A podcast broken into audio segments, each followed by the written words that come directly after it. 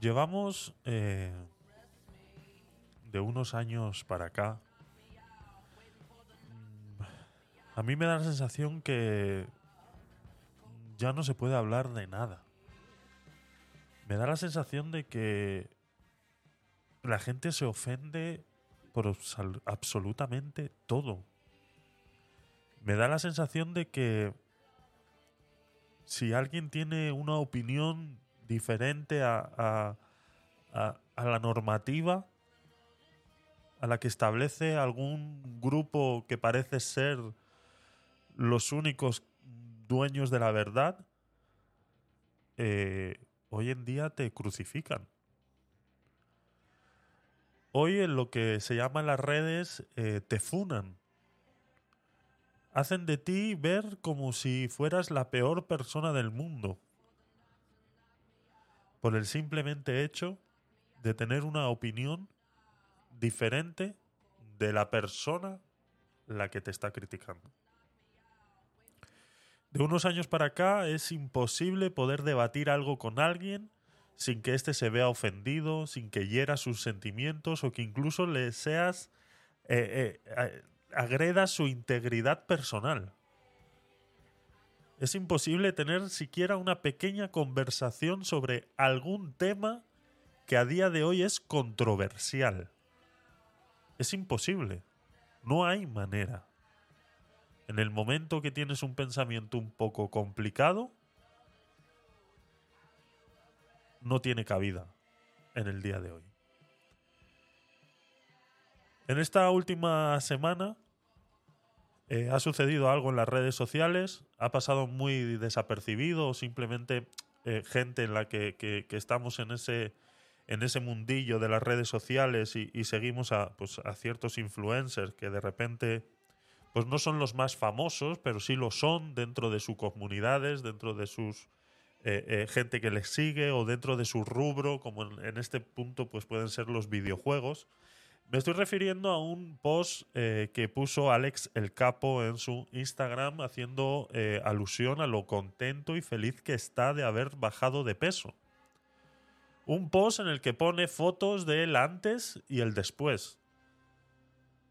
Y que ha sido eh, criticado, ha sido funado. Se le ha llegado incluso a decir que está haciendo alarde de que eh, algo que él haya conseguido no sea tan fácil conseguir para otras personas.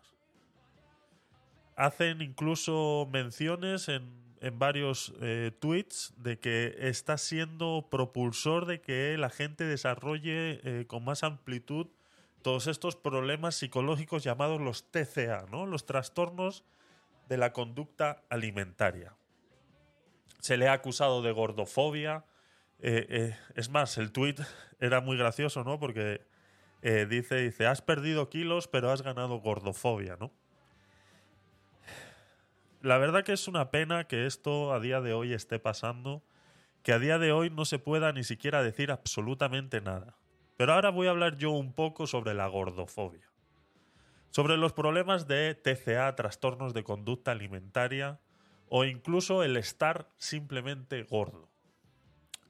Esta conversación, pues, eh, como es un, es un influencer dentro de los videojuegos, pues en Twitch eh, se ha comentado eh, varios, varios streamers ah, se han hecho eco de esta noticia y han querido hacer pues un, un- un pequeño una pequeña discusión con sus seguidores, de su gente, de su chat, a través de Twitch, en relación a esto, ¿no?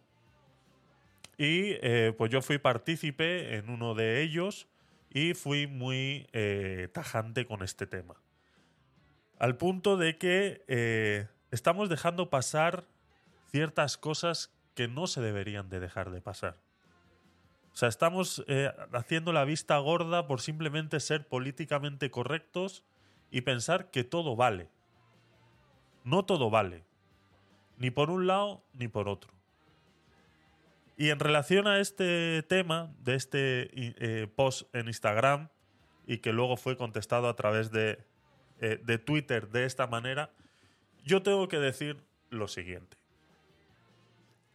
y hablo con... eh, porque es que esto también es otra cosa que, hay, que decir para que la gente te tome un poquito en serio, ¿no? Porque parece ser que luego hay mucho charlatán por ahí que a los que tenemos eh, eh, conciencia de lo que decimos y que somos responsables de lo que decimos, pues luego se nos, se nos puede criticar, ¿no? Entonces siempre tienes que empezar con una coletilla diciendo, eh, yo sé de esto porque he estudiado, yo sé de esto porque no sé qué, no sé cuántos, ¿no?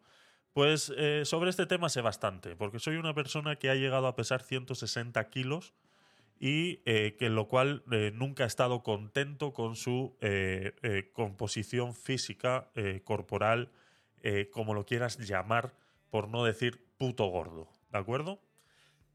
Yo he llegado a pesar 165 kilos, lo he comentado alguna vez y incluso esto ha llegado a mí a generarme una diabetes tipo 2 con lo cual yo tengo que estar tomando pastillas todos los días. Gracias a Dios solamente son las pastillas. La insulina me la he llegado a quitar. De esos 160 kilos he llegado a bajar 25 eh, eh, eh, para poder estabilizar todo este problema de la, de la insulina, el páncreas y demás. Y, lo he conseguido. No es fácil. Aún así sigo pesando un montón. O sea, sigo pesando 140 kilos. Para, para, para ponerlo en números, ¿no? Sigo pesando 140 kilos. Entonces, creo que de esto sé un poquito. Yo siempre he sido un niño, eh, eh, eh, hablando de- de- desde pequeño, ¿no? Pues que siempre se han metido conmigo por, por estar gordo. Siempre ha habido ese, ese problema y nunca he tenido, nunca se me ha generado un, un- tipo de ansiedad ni nada por el estilo, ¿no? A lo que quiero llegar con todo esto y analizando el tema este y todo lo que se ha hablado en las redes con esto, hablando con un poco de, causa común, pues simplemente yo decía en estos chats que estar gordo no es sano. Ahora bien, hay gente que tapa el sol con un dedo. Hay gente que dice, no, es que se puede estar gordo y estar sano. No, señores. Si estás gordo, no estás sano. Independientemente de la cantidad, tengas más grasa, tengas menos grasa, eh, nos vamos que si al índice de masa corporal, que si tienes un porcentaje por aquí, tienes un porcentaje por allá. Señor, si usted cree, niño, joven, señor, señora, adulto, si usted cree que no está bien de peso, vaya al médico. Primero lo primero que tiene que hacer, que le hagan un estudio exhaustivo de qué es lo que usted tiene. Porque aquí hablamos de gordos, hablamos de obesos, hablamos de eh, eh, eh, obesidad mórbida. Podemos hablar de muchas cosas. Y hay unos que dicen que estar gordo es tener un 3% más de grasa de lo normal. Otro te puede decir que estar gordo es tener un 15% y si tienes más de un 20 ya estás obeso y si tienes más de un 50 es obesidad mórbida. Son números, señores. Eso simplemente te lo puede decir un médico.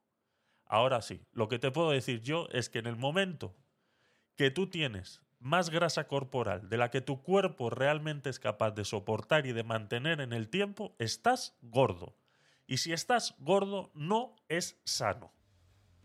Y tú te puedes sentir el mejor del mundo. Y puedes ir a jugar fútbol todos los domingos y te puedes hacer 200 kilómetros corriendo y te puedes hacer todo lo que tú quieras. Eso, a la larga, no es sano. Y punto. Y el que quiera venir a discutirme esto, que me lo discuta como quiera. Me da exactamente igual. Me da exactamente igual. Lo que no podemos es ir por la calle diciendo, no, es que yo estoy gordo, pero estoy sano. No, señor. En el momento que usted tiene un índice de masa superior al normal, usted está gordo. Y eso puede derivar en problemas de hipertensión, problemas cardiovasculares, problemas respiratorios y sobre todo diabetes, que es muy silenciosa, señores. Hay un 80% del mundo, de las personas en el mundo que tienen diabetes y no lo saben. Así que usted puede decir que está gordo y sano y tener diabetes y no saberlo. Así que dejemos de estar diciendo tonterías en las redes sociales y de pensar, es que yo soy un fofisano, ¿no? ¿Os acordáis? Hace unos años atrás Los fofisanos. Los fofisanos, mis cojones. Si estás gordo, no es sano. Y punto. Ahora nos vamos al problema de las redes sociales. ¿Qué pasa? ¿Que no se puede poner uno una foto del antes y el después? Pues si te lo ponen en las noticias con, cuando te anuncian medicamentos de, para bajar de peso, el antes y el después. Te lo ponen cuando te presentan un maquillaje, el antes y el después. Te lo presentan. O sea, hay gente tan ridícula en el planeta que es que lo que yo único les deseo es que desaparezcan ya. Porque que tú te puedas sentir ofendido porque alguien suba unas fotos a Instagram sintiéndose orgulloso del gran esfuerzo que ha tenido que hacer para bajar de peso, porque no es fácil. No es fácil. El gran esfuerzo que ha tenido que hacer para bajar de peso y que tú vengas a decirle que está haciendo que otras personas incrementen su, TCA porque... O sea, ¿somos subnormales o qué nos está pasando? ¿Somos subnormales o qué nos está pasando? Entonces, ni una cosa ni la otra. El Señor podrá poner todo lo que le dé la gana haciendo alevosía de lo que ha conseguido y estar orgulloso de que lo ha conseguido. Porque cuando uno está orgulloso de lo que ha conseguido es capaz de mantenerlo en el tiempo. Porque uno de los grandes problemas de bajar de peso es poder mantenerlo en el tiempo. Porque bajar 20 kilos como bajé yo es fácil. Es fácil. Pero el problema es mantenerlo en el tiempo. Ahí es donde está el problema. Y que una persona necesite compartirlo con sus familiares, con sus amigos, en este caso al ser influencer por sus seguidores, pues eso le, le ayuda a esa persona a mantenerlo en el tiempo. Entonces, ese daño psicológico que tú crees que hace una persona al subir las fotos a Internet sobre alguna que tiene un problema psicológico, señores, me da exactamente igual. Yo no puedo ser responsable de todos los problemas psicológicos que hay en el mundo. Yo no puedo ser responsable de que si yo subo una foto, uy, es que no la voy a subir porque esto, claro, hay gente sensible en el mundo que si la ve, mm, no, que no, que no todo el mundo es responsable de todo el mundo. Que cada uno es responsable de cómo le afecte la información que recibe. La información es libre y tiene que transitar libremente y luego cada uno hace con ella lo que crea conveniente. Y eres tú, el receptor de esa información, el que tiene que tener la suficiente madurez, coherencia e inteligencia para saber qué hacer con ella y saber cómo te va a afectar a ti esa información. No soy yo el que está dando esa información. Que salga un tío con músculos y cachas enseñando los pezoncitos en Instagram, eso a mí no me hace de menos. Porque yo tengo más tetas que cualquier mujer. Y eso a mí no me hace de menos. Porque yo soy quien soy y sé cómo soy y eso a mí no me afecta. Si a ti te afecta, el que se lo tiene que hacer mirar eres tú. Porque te afecta a ti. No el que está subiendo la foto a, internet. Así que por favor, para no extenderme más en este tema, eh, es algo que quería decir. Tenía aquí preparado un montón de mierda de datos y, cosas sobre la obesidad y descripciones y, y, Wikipedias y mierdas aquí subrayadas que no he leído nada, porque es que me da igual. Es que eh, me da igual. Yo creo que lo que quería decir era eso y, que, y que, sobre todo, que quede claro que yo no puedo ser responsable de lo que. de cómo tú te sientas de la información que yo doy. Ni de esta ni de cualquier otra. Mi opinión es mía y propia y yo soy responsable de mi opinión. No puedo ser responsable de tu reacción a mi opinión. No lo puedo ser. O sea, lo siento, lo siento. Ahí, por ahí no podemos pasar. Entonces, así que lo único que les digo a estas personas es que, pues, eh, bienvenidos al mundo real, chavales. Mm, no es fácil, es así. Bienvenidos.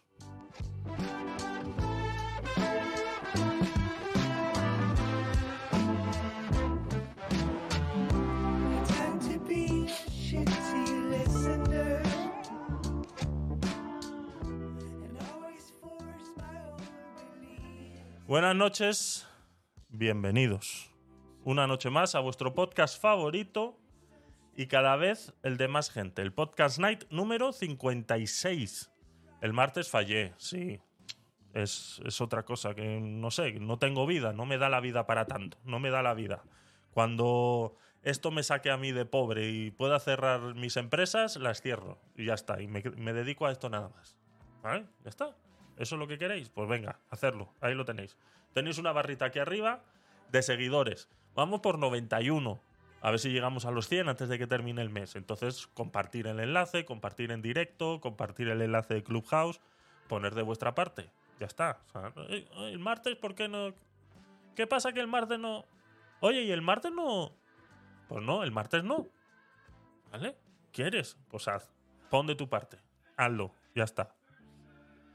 Así que nada, bienvenidos. Hoy vamos a tener un par de, eh, de temitas eh, un poco atrasados, otros un poco más modernos. Vamos a intentar ir eh, algo rapidito para ver si nos alcanza a ponernos en fila de, toda la información que, que, pues, que quiero compartir con, con, vosotros.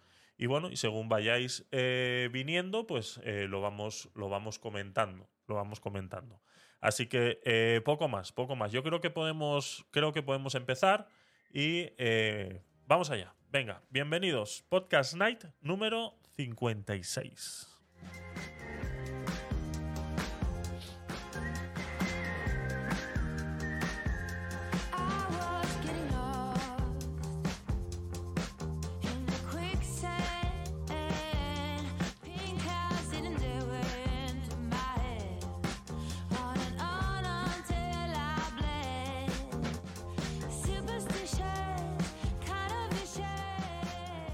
Vamos a actualizar un tema que hablamos ya en algún podcast night, eh, pues cuando se dio la noticia, cuando hacíamos noticia de actualidad, eh, hablamos sobre, sobre este tema.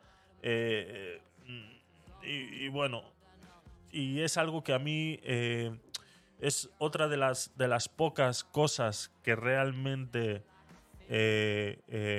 podría decir que me llegan a la patata, que me llegan al corazón que me llegan y me entristecen muchísimo porque, aparte de, que ya os he comentado eh, muchas veces y que también tiene que ver con esto, porque la gran mayoría de las veces eh, sucede de esta manera, aunque no lo he buscado. Anda. No lo he buscado. Y os lo tengo que traer. Eh, uno de los miedos que tengo yo de, en la vida eh, eh, o podría decir el único, a la enfermedad que más miedo yo le tengo, y lo he comentado muchas veces y he reflexionado muchas veces sobre ella, y la he vivido muy de cerca muchas veces con, familiares de, amigos, y, he sido algo que, eh, he leído mucho sobre el tema, estoy muy metido en el tema de, poder apoyar a estas asociaciones y demás que apoyan eh, todo el estudio contra el Alzheimer, ¿de acuerdo? Eh, yo creo que es una de las enfermedades más duras que existe y eh, salió una noticia hace un par de días de que hay un niño con 16 años que ha desarrollado Alzheimer, con 16 años. Entonces, se están haciendo grandes estudios y grandes adelantos sobre este, sobre este tema, pero esto viene a romper un, viene a romper un dato que el cual estaba basado en que las personas era una enfermedad de personas mayores, ¿no? Que es una, sí, pero bueno, eh, está ahí, es un, es un gran problema, eh, se lo detectaron eh, desde muy jovencito porque tenía muchas lagunas mentales y, demás y, lo asociaban a, problemas de, de, atención, de, de, pues eso, ¿no? Lo que es el autismo, algún tipo de autismo o algo y ha terminado siendo eh, Alzheimer, ¿no? Entonces, 16 eh, años eh, y es un chaval pues que a ver cómo, cómo se desarrolla eso, pero está claro que no, no, no pinta bien. Es un problema que no pinta bien, ya sabemos cómo termina acabando en las personas mayores, pues si esto sigue el mismo curso y no se consigue ningún adelanto, la verdad que, que poco más puedo decir porque no lo he leído exactamente, es una noticia que tengo ahí por terminar de investigar y bueno, la Hablaremos de ella, hablaremos de ella. Me acabo de acordar, me acabo de acordar, lo tengo ahí apuntado, pero no, no me ha dado tiempo, ¿no? Entonces, eh, otra de las cosas que a mí me, me, me, me golpea en el corazón es ver que a las personas mayores no se les trate con la dignidad que se merecen, ¿no? Y sobre todo es, es de una manera egoísta, ¿no? Porque yo voy a llegar ahí. O al menos mi plan es llegar ahí. Yo no fumo, no me drogo, no, no bebo, entonces eh, sí, peso 140 kilos, me puede dar un infarto pasado mañana, está claro. Pero yo pretendo llegar a, mayor, pretendo llegar a anciano de alguna manera, ¿no? Entonces, ver cómo se tratan a estas personas eh, de manera directa, incluso indirectamente, de manera directa, pues ya también lo hemos hablado muchas veces con las con los, con los eh, centros de, mayores y centros de día, cómo los tratan muchas veces, eh, asilos y demás, cómo los tratan y, de eso pues hemos hablado también, ¿no? Y luego de manera indirecta en relación a esta noticia de la que vamos a hablar hoy, ¿no? Que ya muchos, pues eh, los que estáis en Twitch, pues lo habéis visto, ¿no? Y es el tema de los mayores y las nuevas tecnologías. Eh, hablamos de esta noticia en su día y los bancos se comprometieron a hacer un esfuerzo en este tema, pero resulta que a día de hoy no han hecho absolutamente nada. La noticia dice, los mayores y los bancos, un año después del soy mayor, no idiota. No sé si os acordáis, eh, un señor hizo una pequeña reivindicación y una recogida de firmas con el eh, eslogan y frase de soy mayor, no idiota. Muchas personas mayores siguen sintiéndose excluidos por la atención que reciben por parte de las entidades bancarias. La falta de atención presencial es el principal motivo. Dice eh, Pepe y Rosario, ponen aquí una, un, ejemplo de una pequeña entrevista que han hecho a estas dos personas eh, mayores, ¿no? Dice, Pepe y Rosario llevan más de 50 años utilizando una libreta de ahorros para llevar la cuenta de sus movimientos bancarios. Dicen, meto la libreta y aquí veo lo que me han cobrado, lo que me han ingresado, etc. Explica Pepe. Mientras obtiene lo que a día de hoy podría considerarse casi una reliquia. Podría no, es una reliquia. En la gran mayoría de los bancos, más del 95% de las entidades bancarias ya no mantienen este tipo de, de, sistema, de libretas. Es más, las que los mantienen están cobrando un, un, eh, eh, están, están cobrando por, por, usarlas, ¿no? Por, por dar el. Joder, se me ha ido la palabra. Eh, un fee, un, que lo tengo en inglés, lo siento. eso, ¿no? están cobrando por, por, ese, por ese servicio, ¿no? Dice, la digitalización está provocando que este clásico esté desapareciendo. ¿no? Hay entidades que la siguen ofreciendo, aunque en muchos casos a cambio de cobrar comisiones. Ahí está. Gracias. Eh, gracias, eh, la noticia. Me lo ha dicho. Pero en vista de que se está retirando, ellos temen que su banco también la elimine. Con la edad que tengo no estoy preparado para llevarlo todo con el móvil, porque no sé, se queja Pepe. Si yo le doy a un número de más o de menos, lo mismo, en vez de mandarme el dinero a mí, se lo mando al vecino de al lado. Bromea Rosario, pero que tiene toda la razón. Existen, eh, todos los hemos visto, existen eh, móviles para personas mayores para que puedan realizar sus llamadas. Sabemos cuál es uno de los grandes problemas de hacerse mayor y uno de ellos es la artritis, la artrosis y eh, cómo los dedos se te hinchan, todas las, conjunciones de los dedos se te hinchan, se te empiezan a soldar y eso empieza a causar que los dedos, eh, sobre todo pues, eh, personas que han trabajado mucho de, manera manual, que la gran mayoría pues, de nuestros abuelos eh, era así, ahora pues las, las, nuevas enfermedades son del túnel carpiano y demás, por estar todo el día moviendo el pulgar con el móvil pues eh, la gran mayoría de las enfermedades ahora eh, tecnológicas son causadas y son recaen en el túnel carpiano. ¿no? Y eh, pues en las personas mayores, pues costureras, personas de, agricultura y demás que, que, trabajaban con las manos, pues terminan desarrollando pues estas, estas enfermedades que impiden que puedan mover bien las manos. Y como dice aquí Rosario, bromeando, pues tiene toda la razón. Si tú estás en una aplicación, todos las hemos visto, las aplicaciones para los móviles. De, y, no, y, y, Pepe dice que no sabe. Pero yo sé que Pepe es capaz de poder aprender. Pero es que no están ni siquiera adaptadas para las personas mayores. Ni siquiera se han tomado la molestia de adaptarlas para personas mayores. Pero voy más allá, ni siquiera se han tomado la molestia de... Es, uno de los sistemas de aplicaciones, de, si po- ponemos un, un, un rango, ¿no? Eh, Decimos, pues, eh, en, tema de aplicaciones de finanzas, ¿no? El tema de aplicaciones de finanzas. Si ponemos en el tema de aplicaciones de finanzas, son el tipo de aplicaciones menos adaptadas a la gente. Nos encontramos videojuegos mejor adaptados a personas con problemas visuales, con problemas de oído, eh, eh, o incluso para personas mayores, antes que cualquier aplicación de un banco.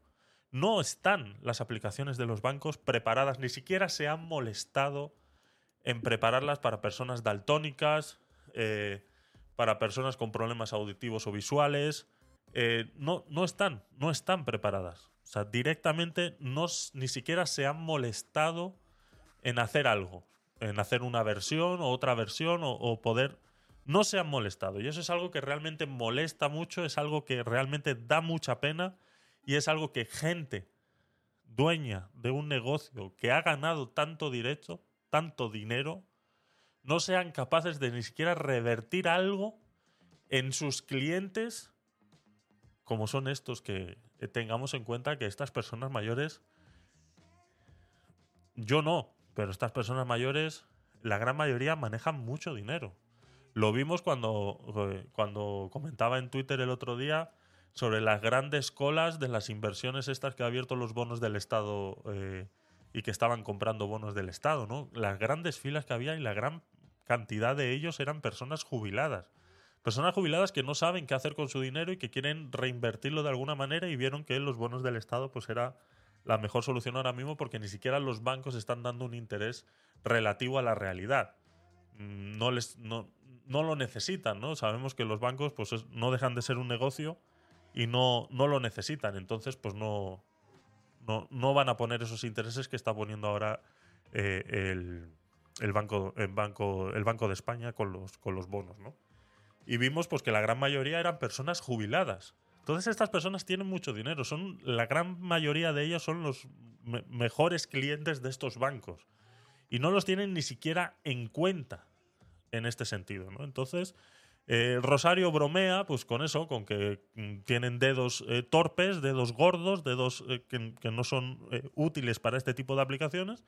Y que, como dice, pone un número de más o uno de menos y ya no es que le, pueda estar mandando el dinero a otra persona, sino que le puede, en vez de mandarle 10 euros, le está mandando 100. Entonces, mm, es muy complicado, ¿no? Y que no se haya hecho nada al respecto todavía, después de haberse llenado la boca a todas estas entidades de que iban a hacer algo, eh, me parece penoso y me parece de algo que deberíamos apoyar todos y que deberíamos reivindicar de alguna manera, ¿no? Dice también la noticia, dice, las personas mayores son los principales perjudicados de este proceso de transformación digital, ¿no? Eh, cobran por ingresar, cobran por el recibo, cobran por gestiones y luego la mayoría de las cosas las tienes que hacer tú, decía eh, Concha, también eh, entrevistada para, esta, para este tema. ¿no? El, el movimiento que hizo un jubilado valenciano, Carlos San Juan, que decía mayores pero no idiotas, eh, decía, llegó a recoger hasta 600.000 firmas. ¿no? Dice, a través del movimiento Soy Mayor pero no idiota se llegaron a, a recoger 600.000 firmas para pedir a los bancos un trato más humano a los mayores, que se sentían excluidos por la brecha digital. Gracias a esta campaña, en febrero de 2022 se consiguió que las patronales bancarias se comprometieran, febrero de 2022, o sea, de esto hace un año ya. Se consiguió que las patronales bancarias se comprometieran ante el Ministerio de Economía a proporcionar a las a las personas mayores un trato personalizado y de calidad. Una de las medidas acordadas fue la ampliación del horario de atención presencial como mínimo de 9 a 2. Esto es ridículo. O sea, esto es eh, eh, eh, que estemos que se esté dejando ya no o sea yo vuelvo y repito no o sea eh, esto no dejan de ser empresas privadas no entonces entiendo que ellos lo único que están haciendo es maximizar eh, sus ingresos de alguna manera no y ellos eh, eh, si no te pueden cobrar muchos muchas comisiones pues van a empezar a reducir personal, reducir horarios y, y vuelvo y repito. O sea, no, no, me quiero contradecir con eso, ¿de acuerdo? Estoy.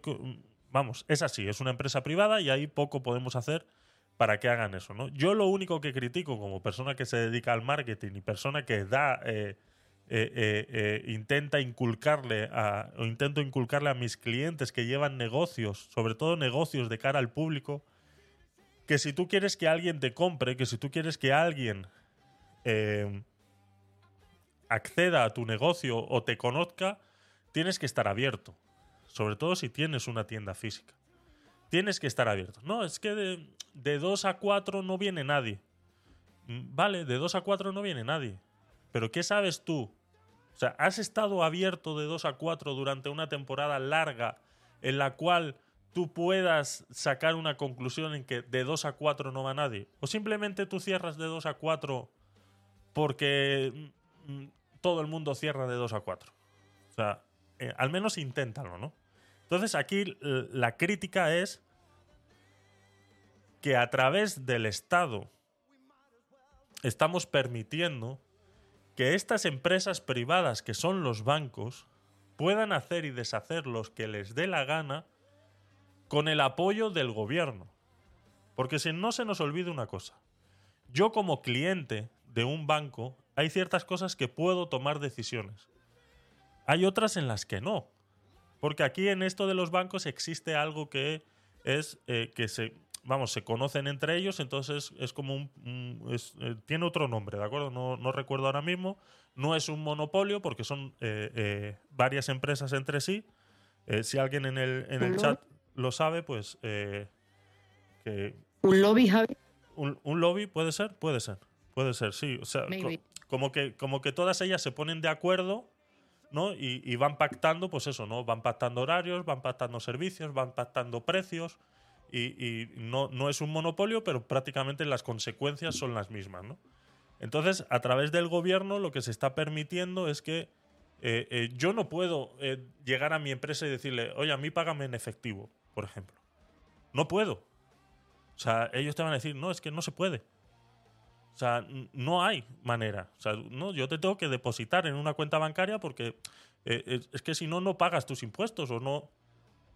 Entonces, a través del gobierno se está permitiendo que estas empresas privadas hagan y deshagan lo que les dé la gana, porque saben ellas que los clientes los van a seguir teniendo, porque por ley de vida los siguen teniendo. Entonces, estas personas mayores, para poder cobrar su pensión, lo hacen a través de un banco.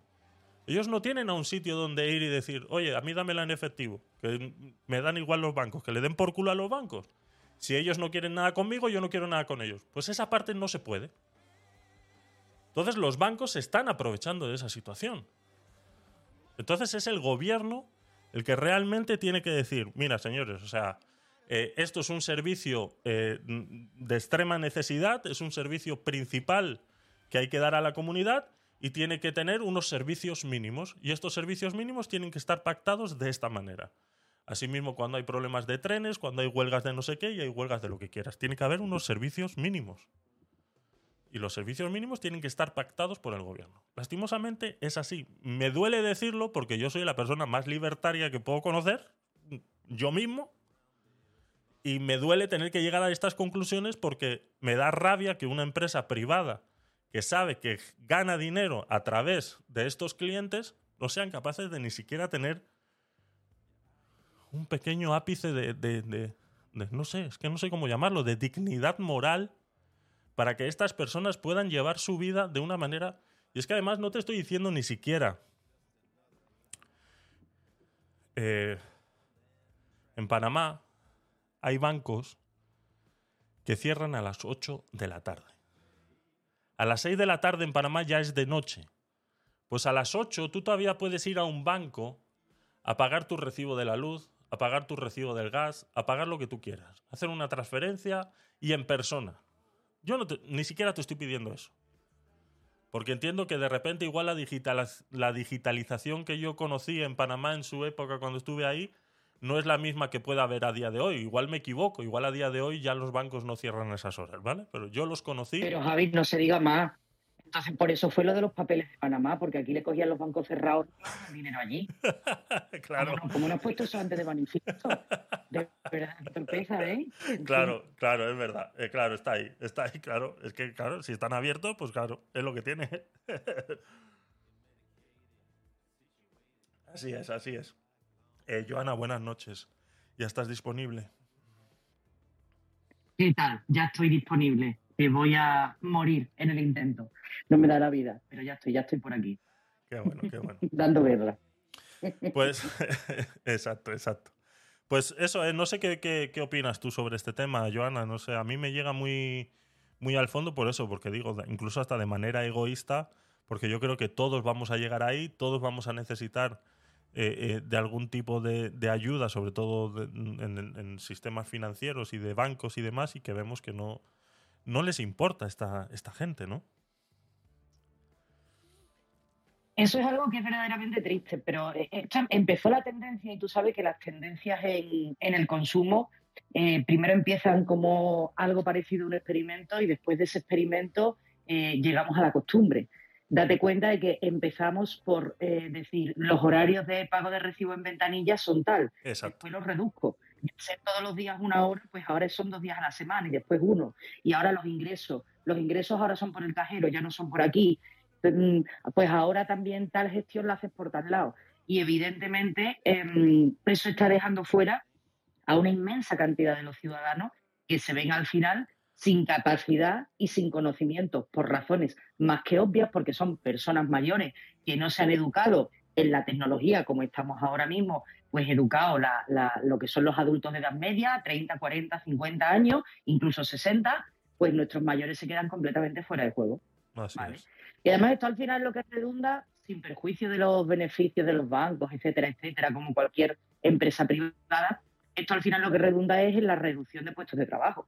Si yo antes tenía a 10 personas en la oficina para que se pudieran ingresar, eh, se pudiera hacer ingresos, se pudieran pagar recibos, se pudiera resolver una duda al ciudadano, sacar un plan de pensiones, consultar una hipoteca, etcétera, etcétera, y ahora todo prácticamente se hace online, pues al final te encuentras con ese problema. Ahora, eso sí, si quieres cerrar la cuenta, sí que tienes que ir a la oficina con toda la pleitesía, llevar 1.584 papeles, una fe de vida y la última uña del pie que te cortaste, eso sí.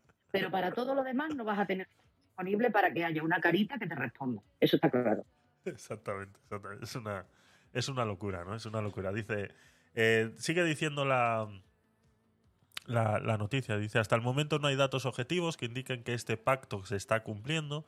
Dice, el Ministerio de Economía está pendiente de recibir un informe que parte de las entidades bancarias para comprobar que ha sido, cómo ha sido el trato a los mayores durante el último año. ¿no? Desde la OCU eh, dicen que recuerdan que el servicio bancario es un servicio básico y esencial y pedimos que se cumpla el acuerdo firmado y que no se desatienda a las personas que no quieren o no pueden relacionarse digitalmente con su banco.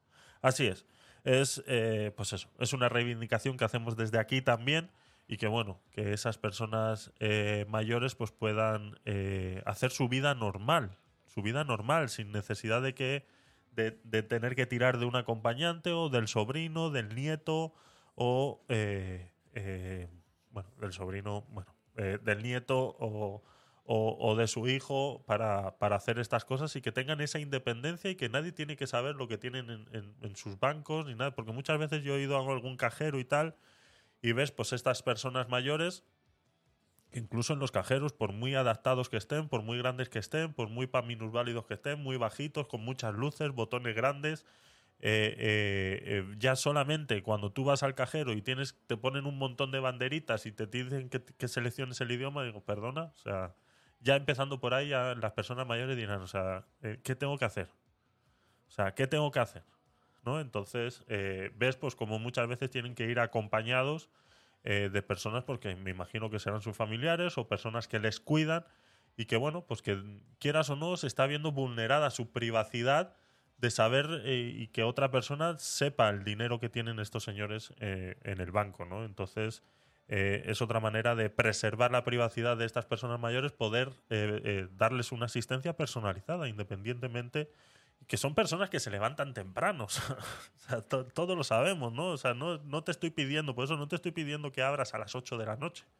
Te estoy diciendo que en las horas en las que estas personas están en la calle, cojones, puedan hacer eh, uso de, su dinero eh, eh, fácilmente, ¿no? Fácilmente y que ellos entiendan qué es lo que está sucediendo, ¿no? Porque incluso hasta una tarjeta para ellos es complicado entender que el dinero se está gastando, porque no lo ven. No lo ven. En el momento que ellos no ven que han sacado un billete de 50 de la cartera, que lo han dado al tío y le han devuelto 20, pues no sabe. No sabe lo que es. Entonces, una transacción, esa misma transacción en tarjeta para una persona mayor, no es capaz de comprenderlo. Cuando una persona no es capaz de comprender esa pequeña transacción, pues está claro que se ve vulnerado en el que, pues, que no sabe lo que está gastando. Y puede gastar de más, puede gastar de menos, lo que sea, ¿no? Me da igual. Entonces. Hasta eh, las libretas de ahorro, Javi. Ya no existen las libretas de ahorro.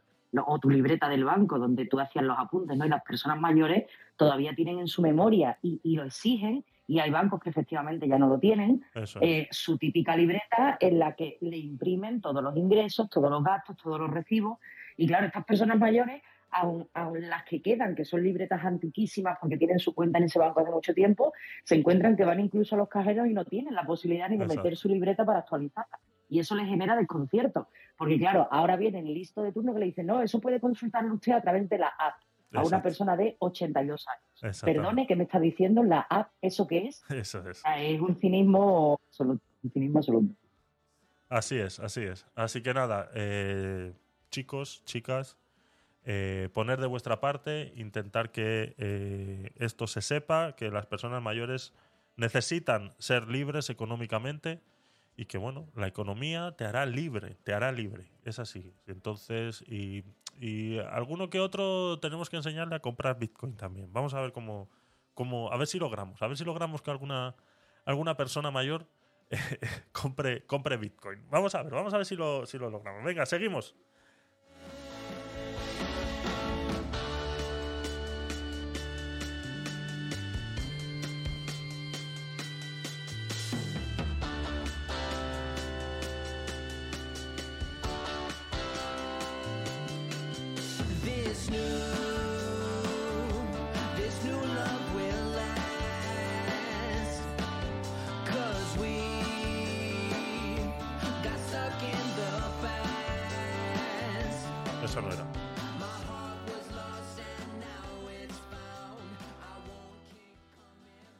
Eh, sucedieron cositas hace unas semanas atrás en la Universidad Complutense de Madrid.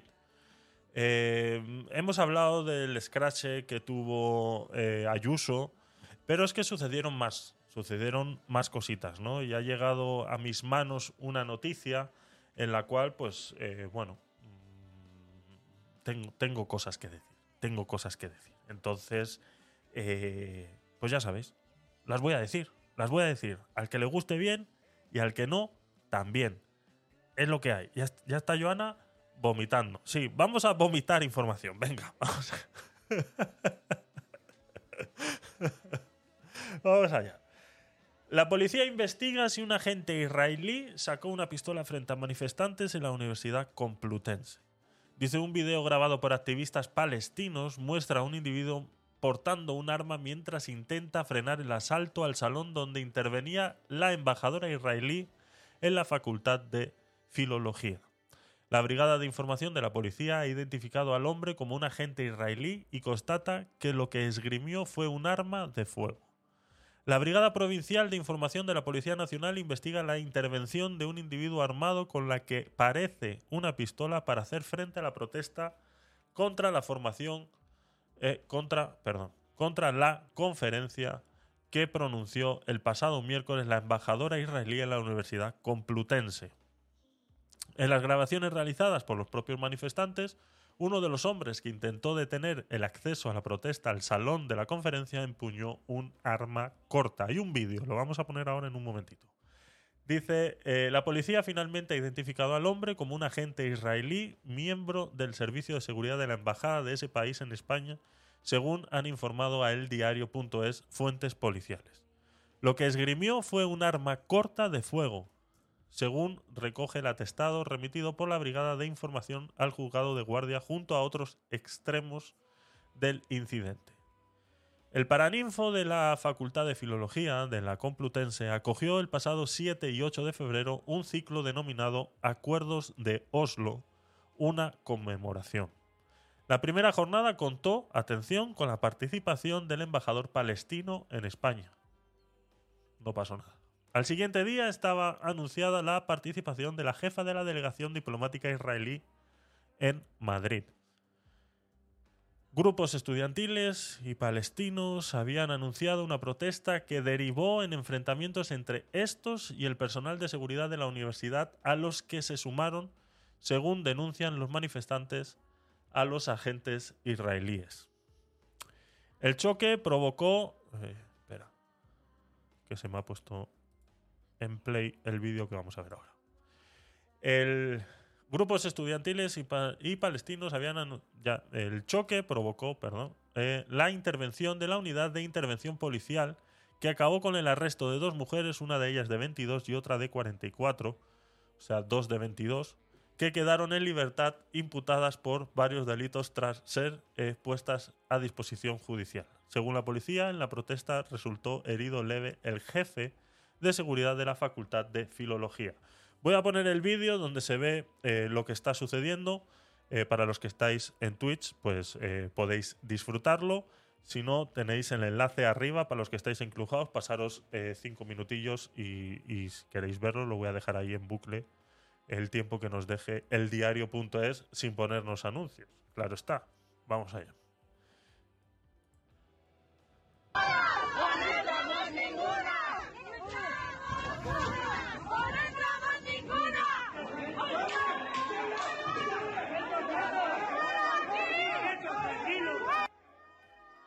Ahí se ve claramente el arma, se ve claramente. A mí lo de supuestamente, pues no, se ve claramente el arma. Javi, qué buen rollo y siempre en la compu, ¿no? Sí, Sí. esto siempre es así.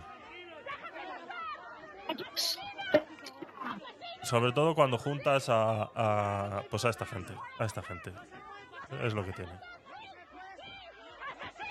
Asesinos. Es, es, pues eso. Es, eh, es lo que pasa en la Complutense, sobre todo cuando juntas a este, a estas, a estos personajes, a estos personajes. Se ha hablado mucho, he investigado mucho en las redes sociales y bueno, pese a que puede ser legal o puede ser ilegal portar un arma dentro de una universidad, eh, no se nos tiene que olvidar eh, una cosa, ¿no? Y es algo que yo eh, defiendo mucho y dentro de mi libertarismo es algo que yo eh, defiendo y que sé que a mucha gente no le gusta y que sé que hay mucha gente que le echa la culpa a una cosa cuando realmente no tiene nada que ver, que es eh, independientemente, o sea, no lo puedes demostrar. No puedes demostrar que porque haya más armas en la calle, no puedes demostrar que va a haber ni más ni menos delincuentes. Entonces, eso es una conversación que podemos tener otro día. Ahora bien, eh, basándonos en estos hechos, estamos hablando de la embajadora israelí que está recibiendo... A ver, ya se me ha puesto ahí. No hay manera de poner esto en bucle. Salen un montón de anuncios. Bueno. eh, a ver si lo pongo ahí y le doy pausa en el momento que sale aquí. Ahí. Yo creo que ahí se ve. Vale. eh, basándonos en el contexto, que ya sabéis eh, muchos de vosotros que es, mi, es una de mis palabras favoritas cuando, cuando analizamos información, es analizar el contexto. Independientemente de sea la universidad, de sea legal o ilegal portar armas dentro de una universidad, aunque tengas licencia, eh, así como puede ser legal o ilegal dentro de cualquier otro eh, recinto público o perteneciente al gobierno, eh, independientemente de eso, de si a esta persona se le puede eh, juzgar o no por llevar un arma, independientemente de todo eso, vuelvo y repito, me da exactamente igual. Aquí estamos hablando de un problema que existe, un problema que hay y un problema que mucha gente quiere pasar por alto. Y es el problema y el conflicto palestino-israelí. Y aquí, pues, eh, ¿qué queréis que os diga? Yo creo que muchos, al menos eh, los que me lleváis tiempo escuchando, deberéis conocer cuál es eh, mi opinión al respecto. esta gente no se anda con chiquitas. Esta gente eh, no está acostumbrada a países como España. Esta gente te mete un cuchillazo y le suda la polla.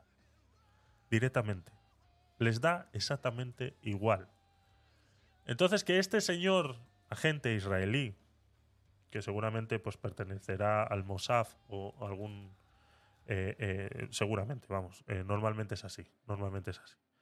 Eh, ellos saben muy bien cuándo no, cómo sí o qué hacer. Está claro que si tú te encuentras en una situación como esta y portas el arma, el israelí lo va a sacar. Porque están acostumbrados a que esta gente pues no se anda con bromas. Esta gente te saca un cuchillo, te mete tres cuchillazos y les da exactamente igual. Ten- tenemos que tener en cuenta que el mayor problema del conflicto palestino-israelí fuera de territorio es un problema religioso.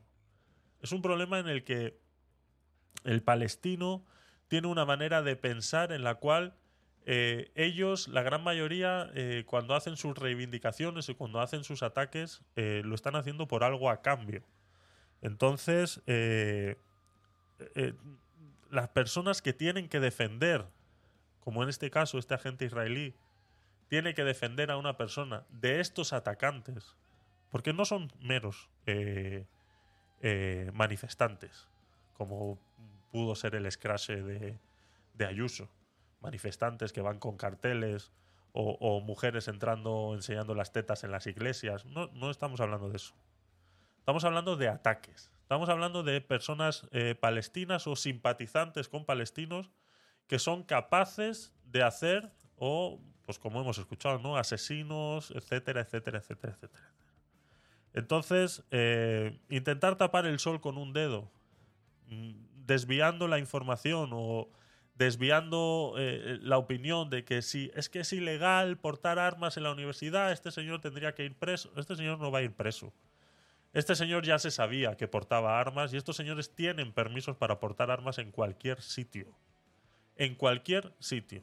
Estos señores tienen permisos, estos señores que pertenecen al gobierno israelí a través del Mossad, tienen permiso para portar armas en cualquier sitio. Son pactos que se hacen entre las policías y es así. Entonces, a este señor no le van a hacer absolutamente nada. Saldrá dos o tres veces más en las noticias, si es que sale, que lo dudo, porque esto ya mm, hace 10 días que pasó y eh, no se ha vuelto a saber del tema. Entonces, es así. Esta es la realidad, señores. Esta es la realidad. La realidad es que estos señores no se andan con bromas y que estos señores pueden atacar en cualquier momento. Y pueden atacar a la embajadora israelí como le pueden atacar a él. Mm, es así. Entonces, eh, lo siento mucho, pero aquí, así mismo como se vale una cosa, se vale la otra. Entonces, ¿te puede gustar? Sí. ¿Te puede gustar más? ¿Te puede gustar menos? Mm, ¿Te puedo caer mejor te puedo caer peor? Pero lo que no puedes es venir aquí a eh, eh, intentar tapar el sol con un dedo y decir es que es ilegal, que me suda la polla, que sea ilegal. Es que no sé si no, no lo estás entendiendo. Que estamos hablando de las vidas de las personas. Entonces, que venga una persona a intentar agredirte, porque es lo que estaban intentando ahí. No era una manifestación con cartelitos asesinos o uno que manda una bandera israelí, sois todos unos asesinos. No era eso. No era eso. Estábamos viendo cómo estaban intentando golpear a la embajadora israelí. Se ve en el vídeo. Cómo los propios seguridad tienen que abalanzarse y que incluso uno de ellos sale herido. Tiene que abalanzarse sobre estos manifestantes para separar y poder meter a la embajadora israelí corriendo dentro del aula donde iba a dar su discurso, porque se le estaban tirando encima. Y decían, no, estamos protestando. Y le decía al otro, pues protestar a la calle. Esta gente no estaba protestando. Este señor que aparece, que utiliza la bandera palestina como capa de superhéroe, porque eso es lo que se creen, todos estos... eh, eh, porque me, Ay, Dios mío. me ha puesto lo que quieras, me ha puesto lo que quieras, que el subnormal ese, que lleva la bandera palestina como capa, es un puto subnormal retrasado mental que se cree, que se cree, que entiende lo que está pasando en Israel y Palestina. Que se cree que entiende. o que al menos se ha comido la mierda de información que vierten sobre el conflicto palestino-israelí. Que al menos se la creen un poquito. Pero simplemente hay que tirar de historia para entender realmente lo que está pasando ahí. Es un poquito de historia, simplemente. No hay que ser muy inteligente para saber la realidad. Y para saber la realidad que se vive en Israel, una de dos. O vives ahí o tienes que tener fuentes directas de lo que realmente pasa ahí. Y eso que veis en las noticias, que a veces sale en televisión española, porque es el único sitio donde sale, hay una solicitud ahí, a ver.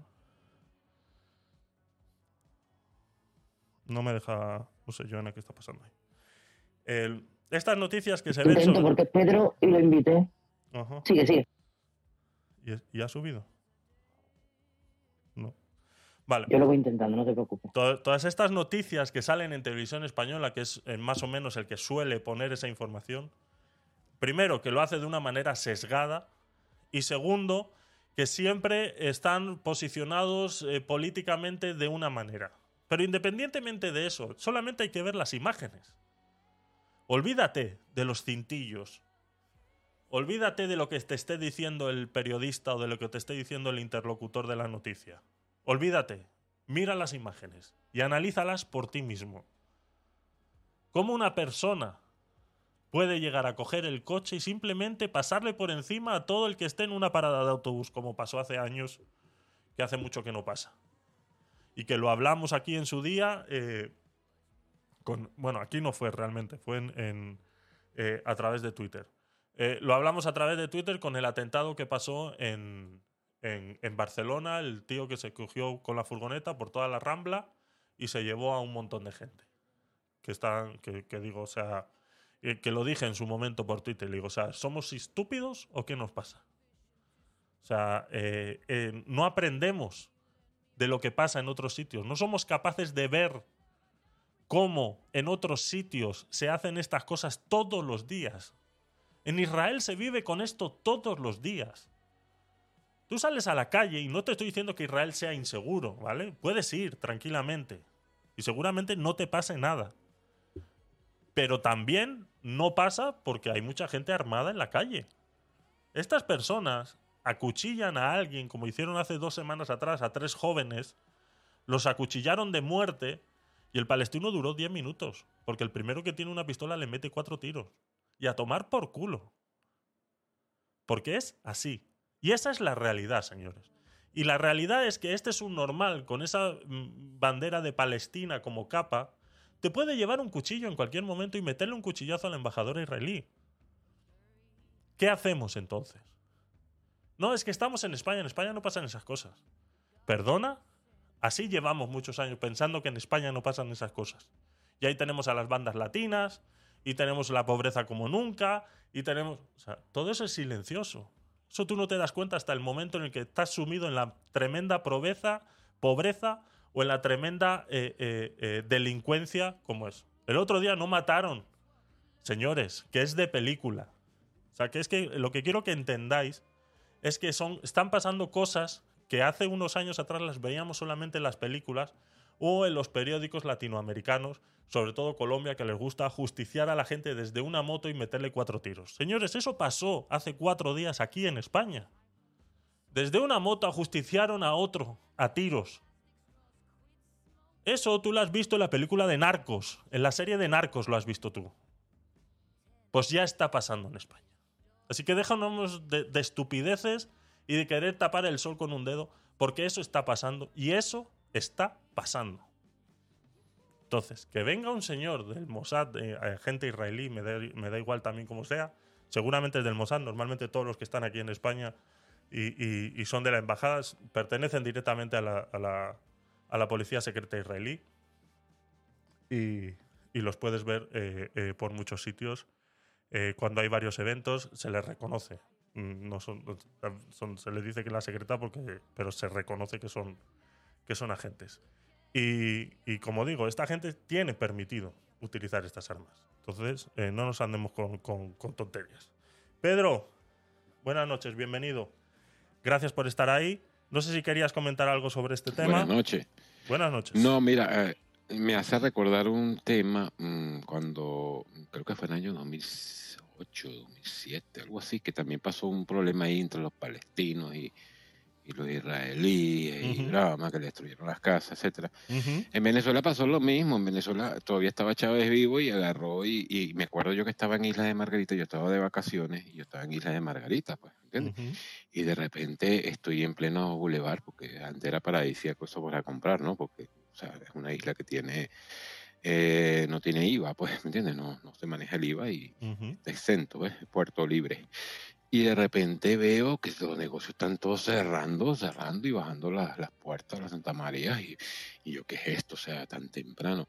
Bueno, resulta que acontece que estaba una, una, una marcha, todos vestidos de negro y con la, con la bandera de Israel, de, de Palestina, y que no te rindas, Palestina, no te rindas, Palestina. Y yo decía, y estos huevones no saben ni dónde coño queda Palestina y están con esto, porque había muchos ahí que no eran ni palestinos, ni mucho menos. ¿Me entiendes? Pero eh, es lo que está sucediendo, es lo que está sucediendo. eh, mm, bueno, en ese momento estaba Chávez y, y ese era lo que, y, y- y adelante, y lo primero que iba adelante en- encabezando la marcha era un medio de comunicación del Estado venezolano de televisión que lo, era de, era de, del chavismo, pues, o sea, estaba controlado por todo el Estado, después Sur TV también, y, y bueno, claro, eso era un lobby que estaban. Eh, filmándolo allí eh, y pagado, ¿ves? Muchos de los que estaban ahí no, no iban gratis, ¿eh? Así ¿Entiendes? es. O sea, Sí, sí. entonces me hace recordar eso y, eh, ojo, ojo, y lo que tú estabas diciendo es muy cierto, eh, los, los servicios de inteligencia de Israel no son ningunos tontos.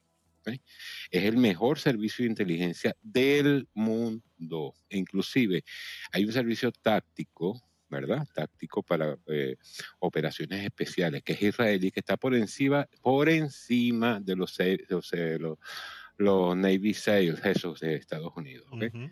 Te lo digo porque ya he visto inclusive, no sé, me- no me acuerdo cuál era el avión, etcétera, que secuestraron un avión y los tíos mm, desarticularon a todos, ¿ok? Mm. Los, los musulmanes que, que estaban secuestrando la vaina, iban a volar el avión, estaban en plena pista, lo hicieron aterrizar.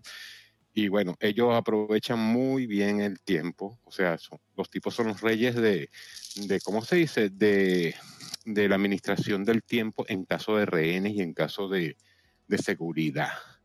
Y lo que tú tienes, lo que tú dices es verdad. O sea, quien se crea que estos tíos van a estar con muchas tonterías, no, no, no, no, no. O sea, y como tú dices, es verdad, ellos están autorizados hasta a portar armas, pero a ver, porque a nivel mundial, pues a los israelíes les tienen el odio, la vaina, y, y ¿entiendes? Y eh, eh, viene un gilipollas de estos que no saben dónde queda ni Palestina a, a- a perturbar el orden y encima de eso puede agarrar un, una navajita de esa, una pincha culo, como dicen, Exacto. y se puede llevar una gran sorpresa, ¿no? Porque lo que le pueden asentar un tiro en la frente y, y listo, o sea, y se queda allí, más nada, ¿me entiendes? Entonces, lo- yo, yo llamo esto la atención porque no es el gilipollas ese, sino el que, el que le mete los y el que son saca al gilipollas, ¿me entiendes? El que le da el garrote al gilipollas y el que le mete el cerebro y el lavado mental de que Palestina, que la vaina, y no saben lo que es la franja de Gaza, ni, ni lo que es Palestina, ni dónde coño queda Palestina, ni dónde vi- proviene el, el tema, ni, ni el conflicto de dónde viene, ni cuántos años tiene el conflicto, ni mucho menos. Entonces, Exacto. bueno, esa era mi reflexión. Así es, Pedro. Eh, muchas gracias. Es así, la gente, la gran mayoría de la gente, sobre todo de las que yo he podido hablar de este tema, y que la gran mayoría de las veces que hemos iniciado este tema es siempre con la misma tontería. O sea, es que eh, es que Israel abusa. eh, eh, eh, infórmate. O sea, no le hagas daño a la humanidad mm, repitiendo lo que escuchas por ahí. Infórmate y luego ya saca tu conclusión, pero primero infórmate. No repitas lo que oyes en, en- ni ves en las redes sociales eh, ni nada por el estilo. Infórmate. O sea, estudia un poquito, analiza y cuando te hayas dado media vuelta por la información, entonces vienes y lo contrastamos. Y entonces te explico yo eh, mi punto de vista, porque tampoco quiero decirte que es la realidad. Porque claro, como son dos bandos, mm, no. Eh, eso también lo podríamos discutir. Pero bueno, es, es, es así. Joana, no sé qué opinas tú sobre este, sobre este tema, del, del- del tema legal eh, de portar armas en las universidades y todo eso. No sé si nos puedes apoyar con un poco más de información sobre ese tema. Bueno, aquí en España ya sabemos que, que- que no es posible para cualquiera portar un arma, ¿no? Correcto. Y, y en este caso, eh, he de decir que vista, vista la evolución de los acontecimientos en, en Estados Unidos, donde está reconocido, eh, alguien que reside allí que me corrija si me equivoco, por favor, ¿eh? Carla, que, que está aquí, que me corrija. Um, es un derecho constitucional incluso el hecho de, de portar armas. correcto. Yo creo que cualquiera no puede llevar armas, igual que cualquiera no puede ser policía, cualquiera no puede ser juez y, y cualquiera no puede desempeñar según qué cargos o tener según qué responsabilidades, ¿no? Y yo creo que tener un arma, eh, ante todo, es una gran responsabilidad. Ante todo, es una gran responsabilidad. Aquí en España se le permite, bueno, a una persona que, que- que practique la caza, bueno, se le da una licencia, pero es exclusivamente para ese uso. No puede ir por la calle con una escopeta colgada al hombro, para, por decirlo de algún modo. Y es cierto que, que sí que esas armas que, tienen algunas personas con licencia se han utilizado eh, para la comisión de crímenes, para fines distintos para lo que estaba prevista esa licencia, ¿no? Entonces yo, yo he de decirte que yo no soy partidaria de, de portar armas por, por eso mismo, ¿no? Porque habrá quien la use con responsabilidad para su protección personal, pero habrá quien lo use para agredir al contrario simplemente porque le ha quitado el hueco de, aparcamiento. Es así de cínico, pero es la realidad, ¿no? Sí. Entonces, mm, es complicado. Yo creo que el, el tema de las armas debe dejarse limitado para, para quienes mm, pues tengan el, el cargo de fuerzas de seguridad del Estado, ya sea las policías eh, autonómicas, la nacional, Guardia Civil y las policías locales, y, son quienes tienen la responsabilidad y, y quienes tienen que velar por la seguridad de los ciudadanos. Porque de lo contrario, bueno, pues todas las noticias que nos llegan tantísimas veces, últimamente yo creo que más que nunca, ¿no? De, de esos crímenes que se cometen en colegios en Estados Unidos, que entra una persona con un arma y mata indiscriminadamente, a mí eso me parece una absoluta aberración, ¿no? Y, y un solo acto como ese debe hacernos reflexionar y decir, bueno, qué es lo que estamos poniendo en juego y qué es lo que perdemos y lo que ganamos por el hecho de llevar armas, ¿no? Bueno, pues por lo pronto sejarle la vida a tantísimos niños, a tantísimos maestros que Sí. llevan ya asesinados con eso. Y solamente con eso para mí ya me vale para cuestionarlo, ¿no? Porque yo, francamente, eso te lo confieso, yo cuando hay algo que sucede contra los niños, me afecta especialmente. No, sí, es que eso, es- eso me supera. Cuando es algo en lo que hay implicado menores y hay niños, eso es algo que me supera y, y- y no parto peras con esos asuntos, ¿sabes? Entonces, ese es mi punto de vista. Ese es mi punto de vista, Javi. Está claro, está claro. Ahí podemos estar completamente de acuerdo que en el momento que esto se utiliza de, de manera errónea, pues está claro que nadie puede estar de acuerdo en eso. Y sobre todo cuando se atenta contra los niños y todos estos eh, atentados que han sucedido eh, en Estados Unidos. Está claro que nadie, eh, eh, no, o sea, no nadie, sino no todo el mundo está capacitado para llevar un arma. Eso está claro. Y que los eh, este problema de, Estados Unidos, simplemente para hacer un comentario eh, cortito sobre el tema, eh, está claro que ahí ha habido una un libertinaje en, el portar armas muy grande, ¿no? O sea, en el momento en el que incluso pues se hace un, un- un negocio de, de- de la venta de armas, pues sabemos que cuando hay un negocio de algo eh, nos podemos saltar muchos, muchos puntos y, y- y terminar dándole un arma a alguien que no, que, que no se la- que, que no tiene la capacidad suficiente para saber lo que está lo que tiene entre manos, ¿no? Entonces haya habido un error de gestión y, y creo pues que eso se tendría que se tendría que, que regular eh, más, ¿no? Tendría que estar un poco más eh, regulado ese tema. Y, y bueno, y la libre defensa. Yo simplemente alego que la libre defensa es lo, importante. Eh, tenemos un par de comentarios ahí en el chat. eh, hay una manita levantada ahí. A ver, voy leyendo los, los comentarios. Eh, Catalina Martínez en, en- en el chat de Clubhouse nos dice: Oh, es todo un tema. Si bien es un arma de doble filo, creo que eh, tampoco debe estar totalmente desarmada la población. Creo que está bien que las personas sanas y cuerdas tengan acceso a las armas.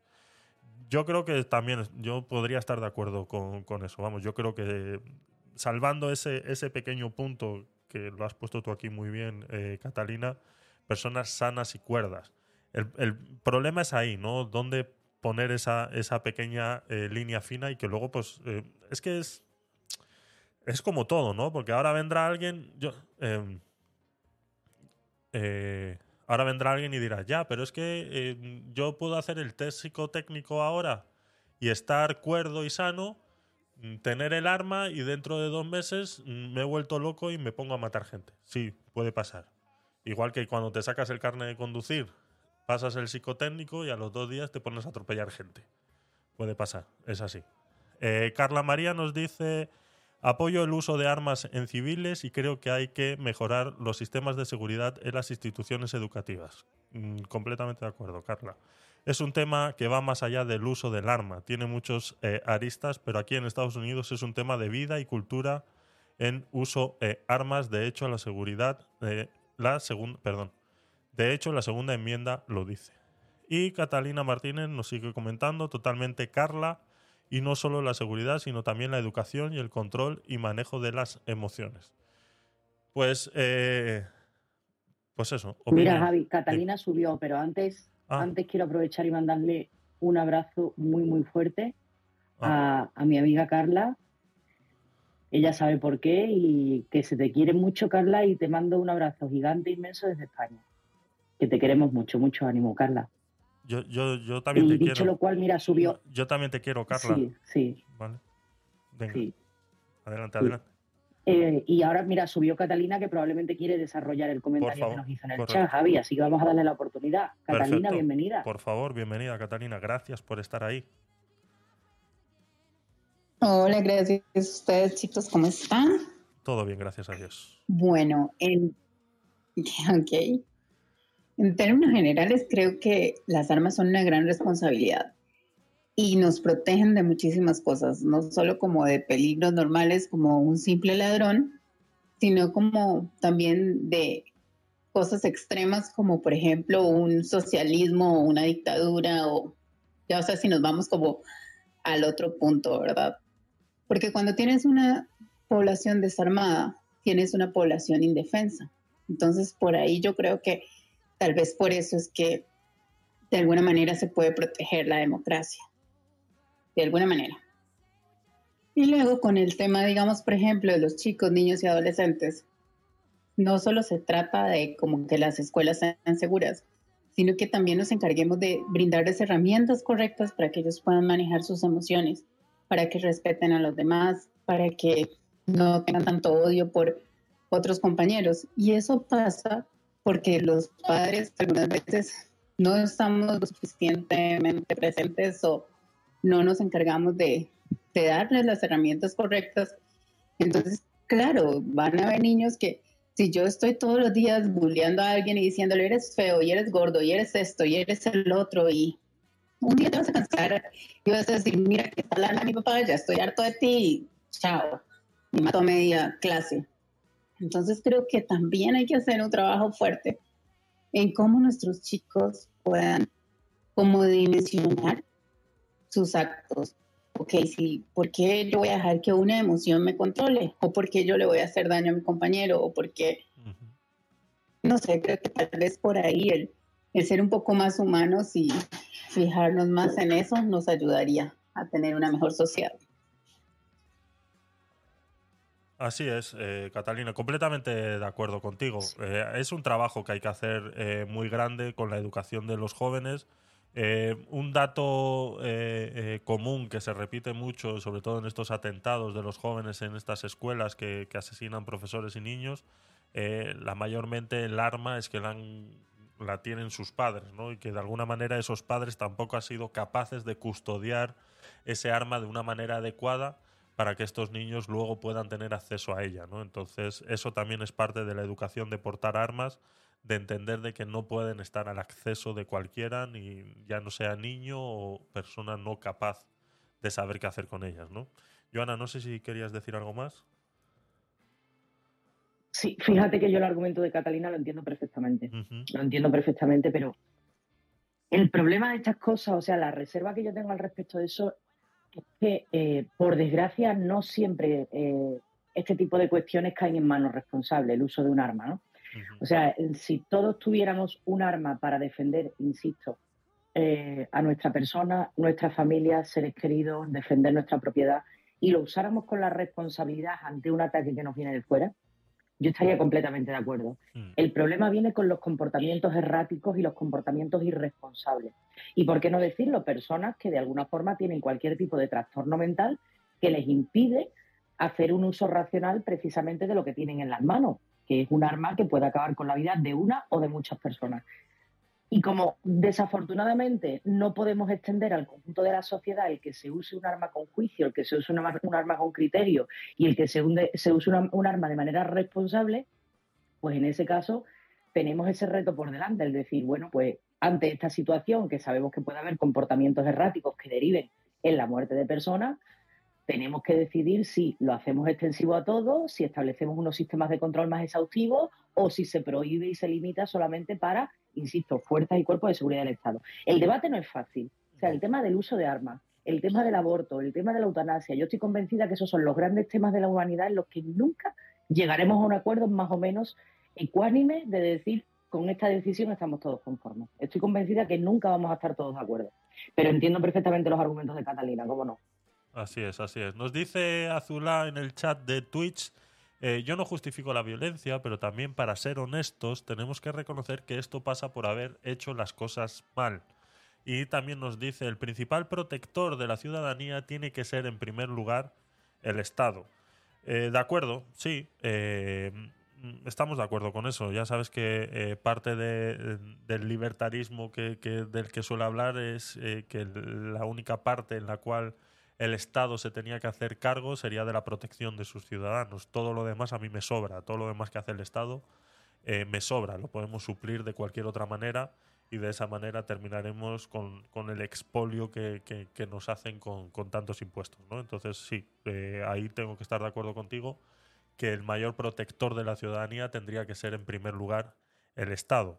Luego tenemos que tener en cuenta muchas veces que eh, esto, pues en países como Estados Unidos, es muy complicado. Son territorios muy amplios, ciudades muy grandes, con diferentes eh, culturas entre ellos. Del lado este al oeste varían en culturas eh, 300 veces y que bueno, que dentro de eso pues es un, es un país eh, compuesto por estados y que cada uno tiene sus leyes y que pues cada uno ha visto esta necesidad de alguna u otra manera, ¿no? Entonces, eh, No, y, que, y, que, y, que, y, que de- y que desde su origen constitucional, desde su origen, eh, pues es. ya existe esa enmienda que puedes portar arma, ¿no? Eso no es de ahorita, eso es de Eso hace muchos años.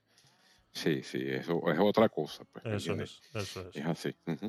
Así es. Así que eh, poco más, poco más sobre, sobre este tema, así que continuamos. Vamos allá.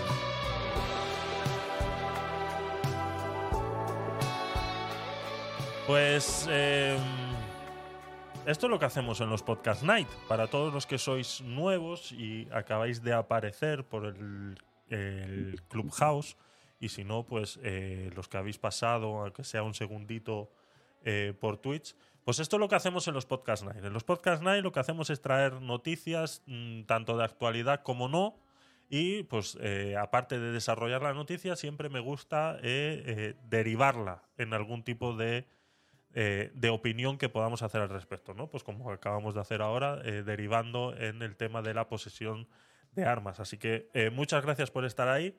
Muchas gracias a todos. Eh, os recuerdo que esto está siendo grabado y que a la vez que se transmite en directo a través de Clubhouse, transmitimos en directo a través de Twitch y que luego se sube en modo podcast, video podcast al canal de YouTube de Tecnopolit y en modo podcast audio a todas las plataformas habidas y por haber. Y si eres de escuchar podcast en Spotify, pues lo podrás ver en vídeo también a través de Spotify, que nos permite subir en modo vídeo también. Y en las demás plataformas, pues solo de audio, a través de el podcast Gabinete de Curiosos, que es eh, la matriz de todo el contenido generado eh, tanto por mí, por Joana y alguno más que se quiera unir en un futuro, pues eh, lo podemos hacer a través de Gabinete de Curiosos. Os invito también que os paséis por la página web gabinetedecuriosos.com, donde vais a encontrar todo el contenido eh, generado. Entonces es la manera más fácil. Te puedo pasar enlaces de Spotify, te puedo pasar enlaces de YouTube, te puedo decir sígueme aquí, sígueme allá. Gabinetedecuriosos.com. Gabinete de curiosos.com. Ahí lo tienes todo. Tienes todos los enlaces al, incluso al, al- chat de Telegram que tenemos, donde pues durante toda la semana eh, discutimos cositas. Suelo coger noticias que soléis subir ahí para poder eh, eh, hablarlas aquí en el podcast. Y os invito pues que os, unáis y forméis parte de esta pequeña familia que pretendemos ser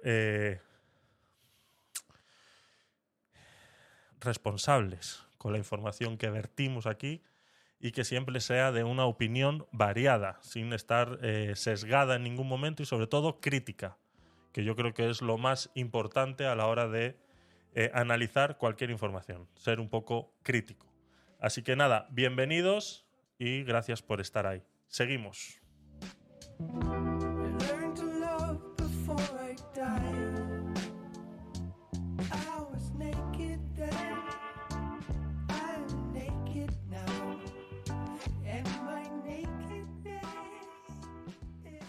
Llevamos ya unos días en los cuales se puede solicitar aquí en España una nueva ayuda, una nueva super... Una nueva limosna. Limosna, limosna. Eso- est- estos son los podcast night, señores. Esto es, esto es tocar la fibra y ver cómo saltan. Tocar la fibra y ver cómo saltan. Eso es. El cheque de 200 euros se puede pedir ya. ¿Qué requisitos debes cumplir? ¿Cómo saber si te lo dan y cuándo se ingresa? Es el titular de la noticia, pero no es nada de lo que vamos a hablar ahora porque no me interesa absolutamente nada. Lo que me interesa a mí en este momento es poder deciros eh, que a día de hoy, a día de hoy, señores, a día de hoy, ya hemos hablado de este tema alguna que otra vez. A día de hoy, señores, en España todavía creen que esto se lo van a dar todos los meses. Yo todavía a día de hoy he visto comentarios en internet de gente discutiendo de que esto es una ayuda mensual de 200 euros. No, señores, no. Es un cheque de 200 euros y punto.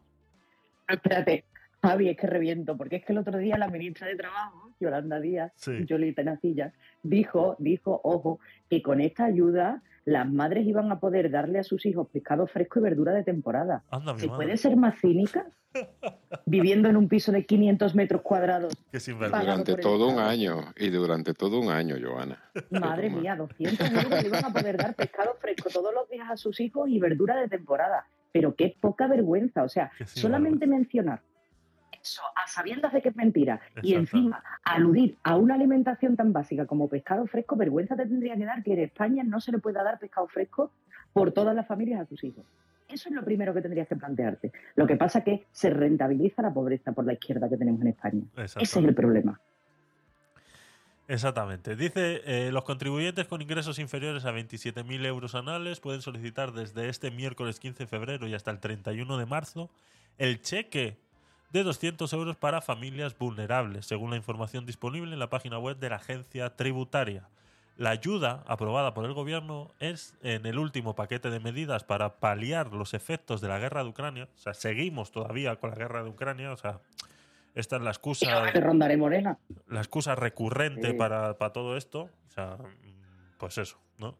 Estará disponible para personas eh, físicas con hasta, sí, porque para robots eh, no creo que, que haya. Con hasta 27.000 euros de renta anual en 2022 y con un patrimonio inferior a 75.000 euros anuales a 31 de diciembre de este año. Además, para tener derecho al cheque, los beneficiarios tendrán que tener residencia habitual en España y haber realizado alguna actividad por cuenta propia o ajena en 2022 que haya supuesto alta en la seguridad social o mutualidad, o bien haber recibido alguna prestación o subsidio de desempleo. O sea, se, pues eso, los mismos de siempre. Sin embargo, no tendrán Pero derecho. espérate, se te olvida, Eso, eso, eso, dale, dale, dale. Es que, es que me, me lanzo, me lanzo de cabeza. Ah, Dale. vale, vale. Sin embargo, no tendrán derecho a la ayuda los preceptores de ingreso mínimo vital ni los pensionistas. Eso era, Joana. Claro, pero pensionistas no solo los que perciban una pensión de jubilación, sino nadie que perciba una pensión pública, contributiva o no. Ojo con eso, ¿eh? Ojo con eso. Si hacemos los cálculos, ¿cuánta gente va a percibir esta ayuda de 200 euros? Tic, tac, tic, tac. No creo que lleguen a 10. No creo que lleguen a 10. Los mismos de siempre. Los mismos Sí, en siempre. general, en general, en general son muy pocos. Fíjate, te voy a dar el ejemplo donde yo vivía antes. eh, Yo vivo en una habitación alquilada, ¿no? Y anteriormente yo vivía con una habitación donde el casero, el esposo, de, de la- el esposo y la señora, pues los dos jefes de la, de la casa, que del contrato principal del, del piso, y el hijo vivían en una habitación y tenían dos habitaciones más alquiladas, etcétera.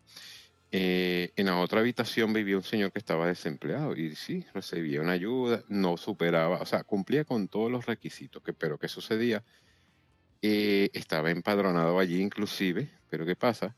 Cruzan toda la información de los que están empadronados en el hogar y si la sumatoria de dos o de las tres personas que están empa- empadronadas en ese sitio superan los 22 mil y algo euros de rentas anuales, pues automáticamente se te quita la ayuda, aunque tú no pertenezcas a ese núcleo familiar como tal. Así mismo es. Entonces, entonces, entonces tú dices, bueno, pero este tío vive ahí porque le tocó, no porque quiere vivir ahí. ¿Me explico? Y no trabajó durante todo el año y los otros, pues, a ver, búscate la vida y no, re- y no, y no recibe la ayuda, que le tocaría la ayuda, ¿no? Digo yo. Pero es así, eh, es por todo lo que estén empadronados. En casa se considera que son una comunidad. Entonces, bueno, Es una nada, comuna. nada, eso Es- te quería aclarar. Sí, es una comuna y que todos allí hacen, ¿cómo es? Una chancha pa- para, para comer, ¿no? Pero bueno, ahí vamos. Exactamente. Es una vez más el desconocimiento y, y lo alejado que realmente está el gobierno de la realidad del país. Es una muestra más de que eso es así. No saben lo que. Esta gente no ha, no ha vivido de alquiler en la vida, no ha tenido la necesidad de compartir piso en la vida, no saben lo que es tener que vivir en una habitación y tener que eh, pagar 300, 400 euros por una habitación porque es que si no, no te tienes que ir a vivir al monte. No, no lo saben, simplemente no lo saben, ni, ni siquiera se han tomado eh, eh, la, delicadeza de hacerlo. Es más, mm, vamos a enlazar eh, con la siguiente noticia, mm, con el siguiente comentario. O sea, no se han tomado ni siquiera la molestia que cuando se pueden tomar la molestia ya se encargan ellos de manipular la información, ¿no? Me refiero a la siguiente información que vamos a dar ahora.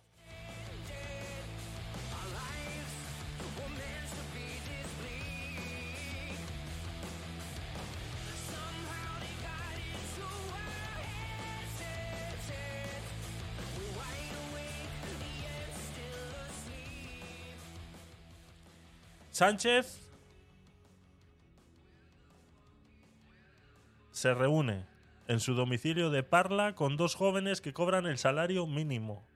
El presidente del Ejecutivo visita la localidad madrileña para tomar café y hablar de proyectos e inquietudes con Mari Carmen y Óscar. El presidente del gobierno, Pedro Sánchez, se ha reunido este lunes con dos jóvenes preceptores del salario mínimo interprofesional en el domicilio de ambos en Parla, Madrid, donde han hablado de sus proyectos e inquietudes. Así lo ha señalado el jefe del, ecuti- del Ejecutivo en un mensaje en su cuenta de Twitter, acompañado de un video en el que aparece junto a los jóvenes conversando y tomando café en su domicilio. Dice el tuit directamente de Pedro Sánchez, lo pongo aquí en Twitch. Mari Carmen y Oscar son dos jóvenes que cobran el salario mínimo interprofesional. Hoy me he tomado un café con ellos en su casa y hemos hablado de sus proyectos e inquietudes. Mañana aprobamos, pensando en ellos y en tantas personas que lo necesitan, la subida del salario mínimo interprofesional a 1.080 euros. Es una decisión justa. Oh, es, que es que habla también este hombre. Habla también como escribe. Es que de verdad es, es, es increíble, es increíble. A mí es que, eh, es que me, pone cachondo nada más, na- nada más escucharle decir tantas estupideces. Ah, lo hablamos el otro día, este tema del salario mínimo interprofesional. Eh, hay gente que de, mi trabajo que, me escucha, ¿no? Me escuchan en diferido, no suelen estar por aquí en, directo, ¿no? Y, y me suelen hacer ciertos comentarios a veces que, bueno, que ya sabes quién eres, entonces eh, atente a las consecuencias, esto es lo que hay. Eh, tú me escuchas, yo te escucho y ahora te respondo, ¿vale? Entonces, eh, atente a las consecuencias, que esto es lo que hay. Eh, eh, cuando hablamos del salario mínimo interprofesional, hace unos tres o cuatro podcasts atrás, yo hice mi alegato en el que esto no es así de fácil. Esto no es reunirse cuatro gatos en una asamblea y decidir cuánto. Porque si eso fuera así de fácil, 1080 me parece poco. O sea, si eso fuera así de fácil, que nos reunimos cuatro en una mesa redonda y decimos, a ver, ¿cuánto creemos que es el salario justo para que una persona pueda vivir a día de hoy en España, independientemente de dónde viva, ni la provincia, ni demás? ¿Cuánto sería? Pues yo te diría, sacando cálculos, eh, yo qué sé, 2.000. Pues venga, 2.000. Si eso fuera así de fácil, si eso fuera así de fácil, y si solamente fuera eso, adelante. Yo soy el primero. El primero que quiero que la gente que gana el salario mínimo interprofesional gane más. Por supuesto, ¿por qué yo voy a ser tan malo y tan egoísta de pensar que, en que esa gente no se merece que gane más? Pero es que ahí no está el pequeño detalle. El pequeño detalle está en lo siguiente. Atención. El mayor beneficiado, una vez más, de la subida del salario mínimo interprofesional es el Estado. No eres tú que vas a ganar 80 euros más al mes. No, no, no, no. Aló, que es que no vas a ganar 80 euros más al mes. Tú que votas y que crees que estos movimientos se hacen para ayudarte. Una, no se hacen para ayudarte. Se hacen porque se acercan elecciones. Y dos, el mayor beneficiado es el Estado. ¿De acuerdo? Porque tú primero no vas a recibir esos 80 euros. Porque a esos 80 euros hay que quitarles el IRPF y todas las contingencias menores y demás. El otro 4,7%, etcétera, etcétera, etcétera, etcétera. El tripartito, etcétera, etcétera, etcétera, etcétera. Entonces ya no son 80 euros. Pero es que ya no, no es que tú no vayas a recibir esos 80 euros, sino que para que tú recibas esos 80 euros, el empresario que a ti te está pagando esos 80 euros de más, está pagando 120 al Estado.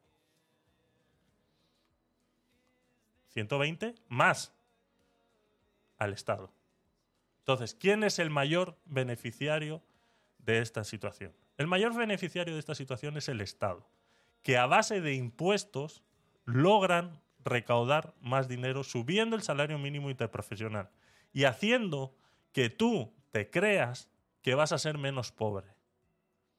Pero es que el problema es que luego tú lo tienes que declarar en Hacienda, lo vas a pagar en impuestos o luego pasa que cuando le dices a un empresario que tiene 15, 20 empleados, no vamos a ir a una mediana empresa, no me voy a ir a una empresa grande, me voy a ir a una mediana empresa, a una carpintería que tienen tres carpinteros y tienen que hacer cuatro muebles al mes para poder subsistir. Cuando este empresario le tenga que dar 80 euros más a estas personas, no es que no se lo vaya a dar, se lo tiene que dar, porque esos cuatro muebles se tienen que seguir haciendo. Solamente que cuando tú vayas a, a- comprar y a tener acceso a esos cuatro muebles que han puesto a la venta, ya no va a valer 100 euros, sino que este señor lo va a tener que vender a 120. Entonces, esos 80 euros, ya, aparte que del punto anterior ya dejaron de ser 80, con toda la subida de precios que va a haber, mm, vas a estar en lo mismo. O sea, esto es un engaña bobos. Y el que se crea que esto es así, pues es, es lastimosamente es una pena. Es una pena. Y Eh, ojo, Javi, los 200 euros también hay que declararlo, ¿eh? No te equivoques, ¿eh? Ah, por supuesto, Los 200 por euros de supuesto. los que hemos hablado. Por supuesto. Eso. Tú imagínate lo que se te quedan los 200 euros cuando eso pase por caja. Nada, ¿eh? nada, nada. Es En que- fin, está subiendo eh, Rafa. Hoy está subiendo gente en Javi. Adelante, Manolo. Málaga City y Rafa subieron. Pon Se está volviendo un, un efecto inflacionario, ¿sabes? ¿Por qué? Porque efectivamente lo que tú dices, el empresario va a pagar más de, más de 80 euros por eh, la seguridad social. Y aparte de eso, eh, el empresario no va a ser tonto y va a trasladar esos costos a- al producto final, al consumidor. Exactamente. Entonces es un círculo, un círculo vicioso, y así empezamos mm, en los países latinoamericanos, mm, de, de esos altos índices de inflación, tanto en Argentina, en Venezuela, en varios países, que, que pasa lo mismo. Por un lado suben los sueldos en mínimo y por otro lado el nivel inflacionario sube el doble. Eso es. Entonces llega el momento que cada vez ganas menos en vez de ganar más. Así es, así es. Yo estoy encantada de- desde, desde que Pedro tiene cara y no es un perrito con corbata, me ¿Verdad? encanta. ¿Verdad? Gracias, Pedro. Sí, Es- sí, estoy es- encantada. Es- Vamos a darle paso a Manolo para que nos dé luz a nuestra ignorancia, Javi. Ah, bueno, ¿Eh? Manolo, preparado, ilumínanos, por favor. preparado. Buenas noches. Espera, espera. Nada, que yo vine, vine por, por mi dosis diaria de fascismo, pero me encontré a Javier hablando del Estado limitar, limitar el, el- el- el libre mercado de los bancos. Digo, madre mía, no, esta sala estará mal. Me fui, volví, digo, no, no puede ser. pero sí, era verdad. Y bueno, me quedé ahí abajo escuchándola. Digo, no, no puede ser. Y ahora, ahora sí, ahora, ahora ya me, ya me, me siento bueno de nuevo. Cuando empiezas a darle al Estado, digo, "Ah, hay que, hay que la rever". marcha, Manolo. En el fondo te va la Sí, marcha. Te va, sí. te va, te va. ¿Sabes que estuve? No, pero hablando en serio, recién estaban hablando, ¿sabes cuánto es el salario mínimo en Venezuela, por ejemplo? Pues no lo sé. ¿Sabes Pero ¿por qué es? siempre comparáis con Venezuela? ¿Cuántos en Suiza? No, no, no, porque siempre todos ustedes lo primero que hacen es comparar con Venezuela, entonces yo también me gustaría comparar. No, no, a mí me comparas con los buenos. Bueno, bueno, bueno, bueno, en Te todo, puedo decir que compáramelo, pero en el año 2000. En el año 2000 ganábamos más de mil dólares, ¿ok? Más de 1.500 dólares. Por ejemplo, Imagínate. yo ganaba, ganaba, yo ganaba como 3.500 dólares y de último me quedé ganando 80 dólares, ¿me entiendes? O sea, imagínate cómo se, cómo, cómo, a ver, eh, 6.000% de inflación durante todo ese poco de años, durante 10 años, imagínate, 8 ceros de la moneda menos. Entonces, comparámelo así, exacto, así, así te lo comparo, así te lo comparo.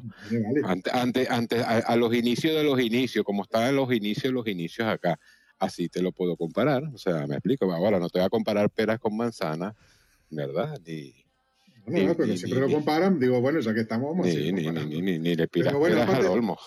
Bueno, dejando aparte de esas cosas, digo, eh, ¿cuánto un, do- un matrimonio de dos chicos, cuánto ganaban? Dijeron, del mínimo, 2.160, ¿no? Si tienen, el las- efectivo si- que se llevan a bolsillo. si tienen la suerte de trabajar los dos, eh, lo mínimo que pueden ganar es eso, correcto. 2.160, vale. El problema es, claro, obviamente, no es lo mismo vivir en Madrid que vivir eh, en, en la LIN. Por, ¿No? por supuesto. Aquí en, la, aquí en la LIN son tipos que pueden hasta ahorrar dinero. Ujú. Correcto. Pueden hasta ahorrar dinero.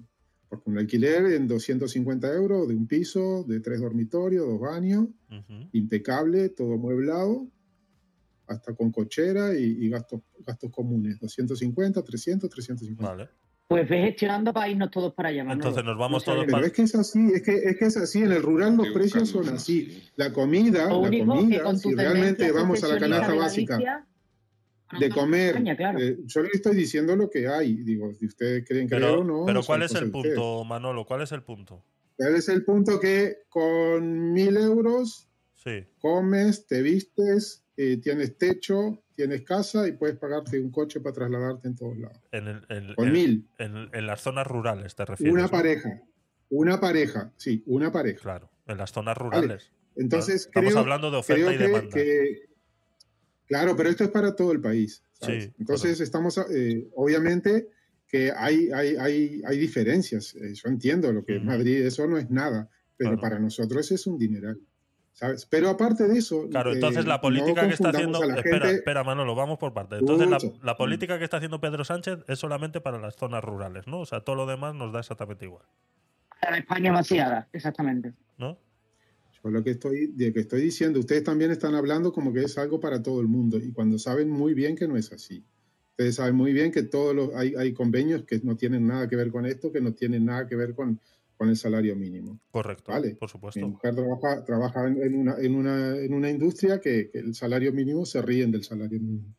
porque tienen el doble prácticamente. de- Correcto, correcto. Sí, sí, son convenios, son convenios. mínimo, o si tienen convenios, convenios que son Eso no debemos sectoriales. pasar por alto, ¿eh? Cuando hablamos de subir el salario mínimo, Sí, pero aquí, no aquí lo no estamos pasando por alto. El salario No, no, mínimo no, para pero los que no están a, a los- pasando por alto. Es que hay otra cosa que estás pasando por alto. El salario mínimo sirve también de referencia, igual que el IPREM, para la percepción de eh, determinadas ayudas para declarar o no declarar en la, en la agencia tributaria, para ser beneficiario de una determinada subvención, pero etcétera, sabes muy bien que se, etcétera, o sea, que- pero sabes muy bien que se con lo igual. cual también me estoy quitando de en medio en, en lo que es en servicios sociales y en otras tantas mm, políticas a muchísima gente. Ojito que subir el salario mínimo no es que seamos muy buena gente y estamos subiendo el, trabajo, el, sal- el salario de los trabajadores. Ahí sale ganando el Estado muchísimo. Exacto. Ojito, ¿eh? Lo que pasa es que eso no se cuenta, porque eso es impopular decírselo a la gente. Ojito. Manolo, ya se ha molestado. No, no, no, digo, era, eso nomás que quería comentar eso porque me parecía que, que obviamente depende del punto de vista de dónde estemos hablando y lo que estemos Sí, hablando. a ver ¿no? si eh, Yo te si- puedo decir, yo sí. te puedo decir, te soy totalmente sincero que con 2.160 euros una pareja joven puede tener su vida tranquila. en- sí, de pero- momento, pero en- aquí, en, en las el zonas entorno donde rurales. yo vivo. Claro, en el entorno en el que tú vives. Claro. claro. Est- Pero es que ahí estamos completamente de acuerdo, digo- Manolo. Si me has escuchado al Y, principio y lo otra cosa dicho- que quería decir, y otra cosa que quería decir era, esa, era eso otro, que eh, no nos olvidemos que esos convenios para la gente que no tiene convenios, o sea, para la gente que no está sectorizada y no está eh, trabajando en unas empresas que ya tienen convenios particulares que no tienen absolutamente nada que ver con el salario mínimo. eh, Vale. no, O sea, el- eh, prácticamente, prácticamente el, podríamos decir, por ponerte una cifra, no la sé exacta, igual Joana me puede ayudar en esto. Los convenios, cuando escuchamos que alguien está bajo un convenio, no quiere decir que esté mejor. Hay muchos convenios que su salario mínimo se rige a través del salario mínimo interprofesional. Y están en un convenio, sim- simplemente que pertenecen a un convenio porque tienen otros beneficios ajenos al salario mínimo interprofesional. Está el convenio de Exacto, hostelería. pero ningún convenio, pero ningún convenio puede fijar el salario mínimo dentro de las categorías profesionales por debajo del salario mínimo. Exactamente, exactamente. Pero la gran mayoría de ellos parten de ahí. O sea, el menor trabajador de, ese convenio, ya sea, eh, por ponerlo, ¿no? El que limpia la oficina, o sea, el, el- el- el que limpia la oficina se rige por ese mínimo interprofesional. O sea, no quiere decir que todo el que esté mm, mm, pertenezca a un convenio esté ganando más del salario mínimo interprofesional, ¿no? Podemos hablar del convenio de hostelería, podemos hablar de cualquier otro convenio en donde la gran mayoría se rigen a través del salario mínimo interprofesional. O sea, que son, es mucha gente. Estamos de acuerdo. Si es que si, si Manolo, si, si me has escuchado al principio, yo no estoy en contra. No estoy en contra, ni quiero parecer estar en contra de que se le suba el salario mínimo interprofesional a la gente. Sino que no se cuenta toda la verdad de cuando se sube el salario mínimo interprofesional. Todo lo que acarrea hacer ese esfuerzo. A mí me parece mejor esfuerzo, y si se quiere llenar la boca a Pedro Sánchez y lo quiere hacer, se lo aconsejo, la mejor manera de hacer que la gente tenga más dinero y, como dice, resolver sus proyectos e inquietudes, como dice aquí en el tuit este que pone, del, cafecito este que se reunió con, estos chavales, que luego resultó ser sobrino de uno del partido y demás, que ahora lo hablaremos, eh, eh, si realmente quiere hacer eso, lo que tiene que bajar es el IRPF. Baja el IRPF. Deja de ingresar dinero. Que el gobierno deje de ingresar dinero. Y que lo deje el dinero en la gente, para que la gente pueda vivir un poco mejor y pueda... Y luego dentro de 5, 6 años, 7, 8, 10, cuando todo el mundo esté como estábamos antes del 2008, pues entonces vuélvelo a subir. Estamos de acuerdo, yo soy el primero que entiende la economía, cómo funciona. La economía son ciclos. Lo que no se puede es estar sangrando constantemente a la población año tras año, tras año tras año. La economía son cada 10 años. Cada 10 años sufrimos un ciclo. Pues en esos ciclos tenemos que regularnos de esa manera. Y asimismo, como está el dicho ese, no es que hay que apretarse un poco el cinturón. Apretarse un poco el cinturón, hijo de puta. Apretatelo tú, cabrón. ¿Entiendes? O sea, entonces que baje el IRPF. Es que no baja, no lo va a bajar porque si baja el IRPF tiene que bajar el tamaño del Estado y eso no lo va a Claro, hacer, claro. ¿entiendes? ¿Me Ahí explico? está, ahí está. ¿Entiendes? Porque eh, o baja el tamaño del Estado bajando el IRPF o le quita las pensiones, baja, el- baja la dimensión de las pensiones también para, para estabilizar y mantener el tamaño del Estado. Eso Claro. es todo. Que sí, que sí, que está. Por eso he dicho que el mayor beneficiario de una subida del salario mínimo interprofesional es el Estado, con todo lo que genera en, a raíz de esto.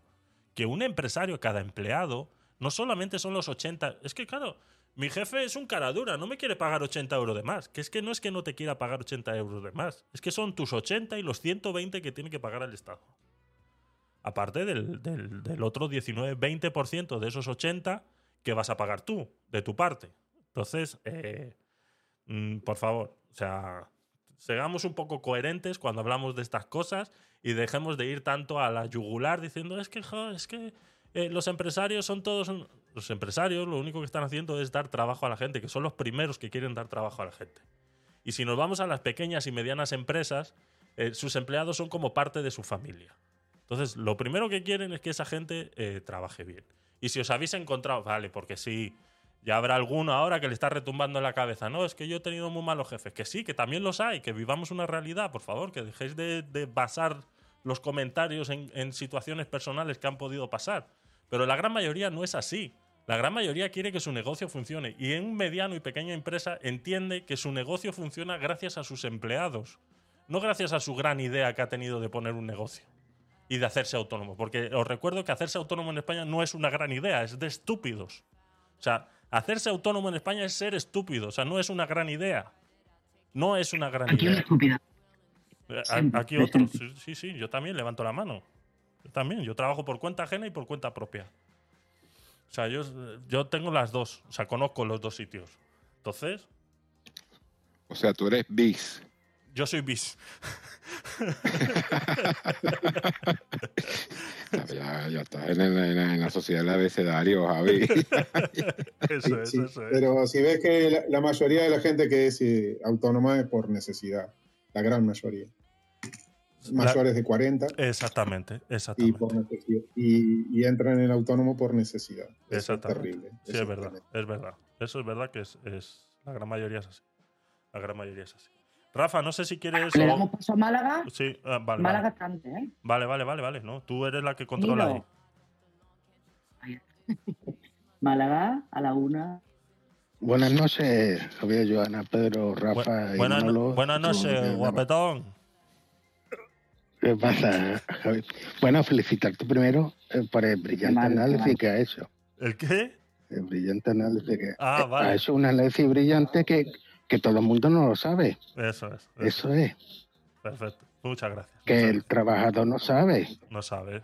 lo que le cuesta al empresario. Ahí está, ahí está. eh, eh, qué fácil sería tener ese trabajador, esa información. Y, y verá cómo no te exige ahora y ponerse en lugar del trabajador en el lugar del empresario, Ya. de jefe, y a ver cómo saca el TC2. ¿Cómo saca el TC2? Pues nadie sabe lo que es un TC2. Nada más lo sabemos cuando va y te lo pide Exactamente. eh, el SAE.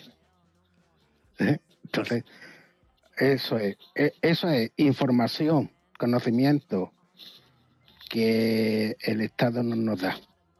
Conocimiento, cultura financiera. No nos da, no lo da, no lo quiere dar. Y porque eso que hace, tener conocimiento, que tengamos una crítica, una opinión, unos filtros, una selección, un criterio Exactamente. para ver cómo nos están administrando los gobernantes. ¿Eh? Exactamente. Que hay que exigirle a los gobernantes la administración. Y no me quiero meter en el amigo, espérate que lo encuentro aquí, que es de Joana. Am- amigo de Eh, Joana. Bueno, ya. Sí. Es el ministro de Justicia, ¿no? ¿Cómo era, Joana? Eh, No sé qué, señor ¿Cuál, Campo. ¿Cuál de ellos? El campo, el campo. tu amigo. ¿Qué pasa con el ministro? ¿Es, ami- es amigo mío? Por tu- primera noticia. Joana, tu cuenta- amigo. Cuéntame. No reniegues ahora de tus amistades, Joana, amigo, por tu amigo. favor. Ahora, no, pasada tomando café, sí. eh, sí, no. Eh, El ministro Campo. que se gastó 35.000 euros en ir 16 veces a Cádiz. 250 mil. No, eso es un fallo administrativo que se le coló el dedo. Ah, vale. vale, vale. que es que el administrador estaba contando, sería lunes, y estaba contando lo que hizo el fin de semana. Puso un cero de más. Cero de más. Ay. Qué bueno eres. es bueno verdad eres. que el señor Juan Carlos Campos, eh, 35.000 euros, 16 viajes a Cádiz, que iba en Ferrari el hombre y paraba cada 100, cada 10 metros en la gasolinera. Especialistas sabes que tienen consumos complicados de desvelar, hermana. ¿eh? Fuertes declaraciones. Eh, y encima, Fuertes declaraciones. Eh, Encima tiene residencia, tiene residencia eh, en Cádiz. Hombre, por favor, así, a- ¿hacia dónde va a ir? Dos viviendas, dos viviendas. No una, Sí, sí. dos. ¿Eh? Dos viviendas, ¿eh? Sí. Ni trabajando tres vidas. y, y 16 viajes, ah, ¿cómo sale, Dios? A ver Yo si termino de pagar la única que tengo. A ver si termino de pagar. Bueno, yo, yo que sepa, Cádiz no tiene aeropuerto, ni el aeropuerto ni el AVE no vale eso tampoco. Jerez, tiene Jerez. a Jerez, pero bueno, Jade, Jerez, pero no vale. Bueno, es, es que es, es que me pongo negro hablando de la administradora que tenemos. Del amigo de Joan. cruzar el viaducto es complicado. ¿eh? Y la, y la autopista ahí también para llegar a Cádiz cuesta cara. ¿eh? Sí, cuidado. Dios la propina, Para nosotros, a- al operario de la autopista de ¿cuánto vale? ¿Cuánto vale? Eh, esos son 30 euros. Pues, nos- cóbrate que 100. nos lo pida. Se nos la imposición, que nos lo pida, que hacemos un crowdfunding, no hay problema. Claro, es que ya sabéis que como el dinero público no es de nadie. No Exactamente. de nadie. El Exactamente. dinero público no es de nadie. Exactamente. exactamente. Bueno, pe- perdona, Joana, por decirte amigo a señor Juan Carlos Campos. Nada, nada que perdonar, nada. Tenemos Esa gente de la justicia, todos Bueno, iguales. Todos Eh, iguales. Son todos iguales, son todos, son todos mismo cortados patrón. con la misma. Sí, sí, sí. Y luego reniegan unos de otros, ya ves. no- Pero- no, quieren reconocer que son amigos, entonces. Fíjate, ¿eh? Sí, pero bueno, Joana ha aclarado lo de los 200 euros, que lo que tiene que ponerlo en la renta. Exactamente. Es otra cosa. ¿No? claro, lo tiene que declarar. Que- Date cuenta, a ver, la ayuda Si de los es- 20 si es céntimos ingreso- por litro de... Claro. Han claro. quitado la ayuda de los 20 céntimos por litro de gasolina, ¿vale? Porque decían que lo iban a poner para quien realmente lo necesita y han cogido y han puesto, fíjate lo que hemos aprobado, 200 euros. En eso te pones a contar, porque por esa ayuda de 20 céntimos no tributábamos, ¿vale? Y ahora, sin embargo, ponen una ayuda que beneficia a muchísima menos gente y por la que encima se tributa y supone mayor volumen de ingresos para el Estado, vía retención de IRPF, vía eh, cuotas de la seguridad social empresarial y encima suben también la, la cuota para, para todos los trabajadores y todas las empresas con este fondo de solidaridad que se ha creado, ¿no? O sea, el negocio es redondo. Lo que pasa que con el gasto de publicidad institucional que tienen, te lo venden, te cuentan un churro y señores, hay quien se lo cree, hay Sí. quien se lo cree así, mismo, así mismo. Se quedan tan anchos. Y, y yo vengo ahora, sí, Javi, perdón, es que vengo, es que yo sé, pero todavía ya no se ha olvidado la entrada de la peseta al euro, a mí no me se ha olvidado. Que un día me levanté un 1 de enero, el 31 de diciembre me costaba un café 100 pesetas y 12 horas más tarde me costaba ese mismo café un euro. 100 66 pesetas de más. A mí no me se ha olvidado. Así es, así es. La- eh, y el salario no subió. Entonces, es que todavía tenemos un 66,6% de salario de déficit mínimo de profesional. Pero bueno, ahí, aunque se pongan muy los gobernantes, ay, que hemos subido a, a, a 1.080 euros. Se llenan la subido". boca muy rápido. Se llenan la boca muy rápido. Sí, sí. Así es. Eh, Pero es que. Vale, gracias. Gracias, eh, Málaga. Gracias. Seguimos, seguimos. Eh, Rafa se ha ido. eh, le hemos ignorado y se ha ido. Ya sabemos lo que tenemos que hacer. Bueno, no, esperado su turno. Esto va por turno. Y Claro, es así, es así. Es que se creen, se creen en algunos con preferencias. De, seguía diciendo la, la noticia de esta reunión que luego llegó, como decía antes, eh, luego eh, llegó a salir que, pues, que estos eh, chavalitos a los cuales se reunió en su casa y, y tomaron un café con pastitas y algún que otro dulcecito que me gustaría saber quién lo ha puesto, si lo llevó Sánchez o no, porque es fácil ir a tomarse un café a casa de otro, pero no sé, no sé quién, la- quién lo habrá puesto. ¿no? Eh, resultó ser que este muchacho, al menos él, eh, se sabe que es eh, sobrino, si no me equivoco, de eh, uno de los eh, dirigentes del PSOE. ¿no? Entonces, esto es lo que decía antes, por eso quería enlazar esta noticia, porque... eh, Un hermano, es un Her- hermano. hermano, hermano, hermano. vale, De la Juventud Socialista 500 que de, tiene. De Parla. Un hermano era, eso Javier. es, Porque eso so- es. sois de aquí de Parla, ¿no? De Parla, Parla. Hay que ver lo que Sí. ha cambiado Parla, ¿eh? ¿Cuánto ha Va- cambiado Parla? Eh, vamos a dejar a su tío tranquilo. el Pero realmente café. que fueran a la casa de, de un par de, de Vox. Si los de Vox no ganan No. el sueldo mínimo. yo quiero, mío, yo quiero, claro, porque todos los de Vox son mío, ricos. Dios sigamos, mío. sigamos con los tópicos, Manolo. Sigamos con los Dios. tópicos que va genial. Venga. Nah, que- todos, los, todos los del PP son caballistas y todos los del PP tienen patillas. Dios. claro. Dios mío, En Parla no vive nadie de Vox. Dios mío. Claro. Ay, Dios, Si el- ay, si Dios el- mío. No, si hubiera ido a, uno de Podemos y le hubiera puesto en vez del S de vaca, el S Ah, de yo, yo lo hubiera enviado a la casa de uno de Podemos a ver si, se, si le daba. Sí, Creo que no le daba. ¿eh? Seguro que le sirve en bandeja de plata.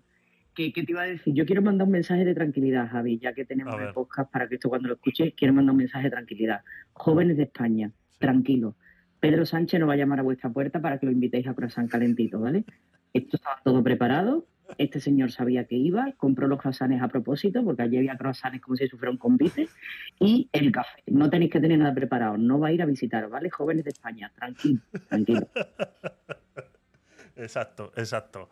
El, tema, Manolo, no es que sean del PSOE, sean de Vox, sino que nuevamente est- esto está todo pactado. Entonces, ¿qué credibilidad puede tener esto? Es como cuando hicieron eh, la ronda de preguntas en, en la cuando hicieron la ronda de preguntas en la Moncloa, tres cuartas partes de lo mismo. O sea, estaba todo pactado. Entonces, no tiene ninguna credibilidad, Manolo. El problema es ese. No es que sean del PSOE, pueden ser del PSOE tranquilamente, sino que pierde credibilidad. O sea, si tú quieres dar un mensaje y quieres dar a entender la realidad de ese mensaje, coño, no seas tan obvio y te vayas al primer del PSOE que encuentres. Coño, sé un poco, no sé, hazlo un poco más.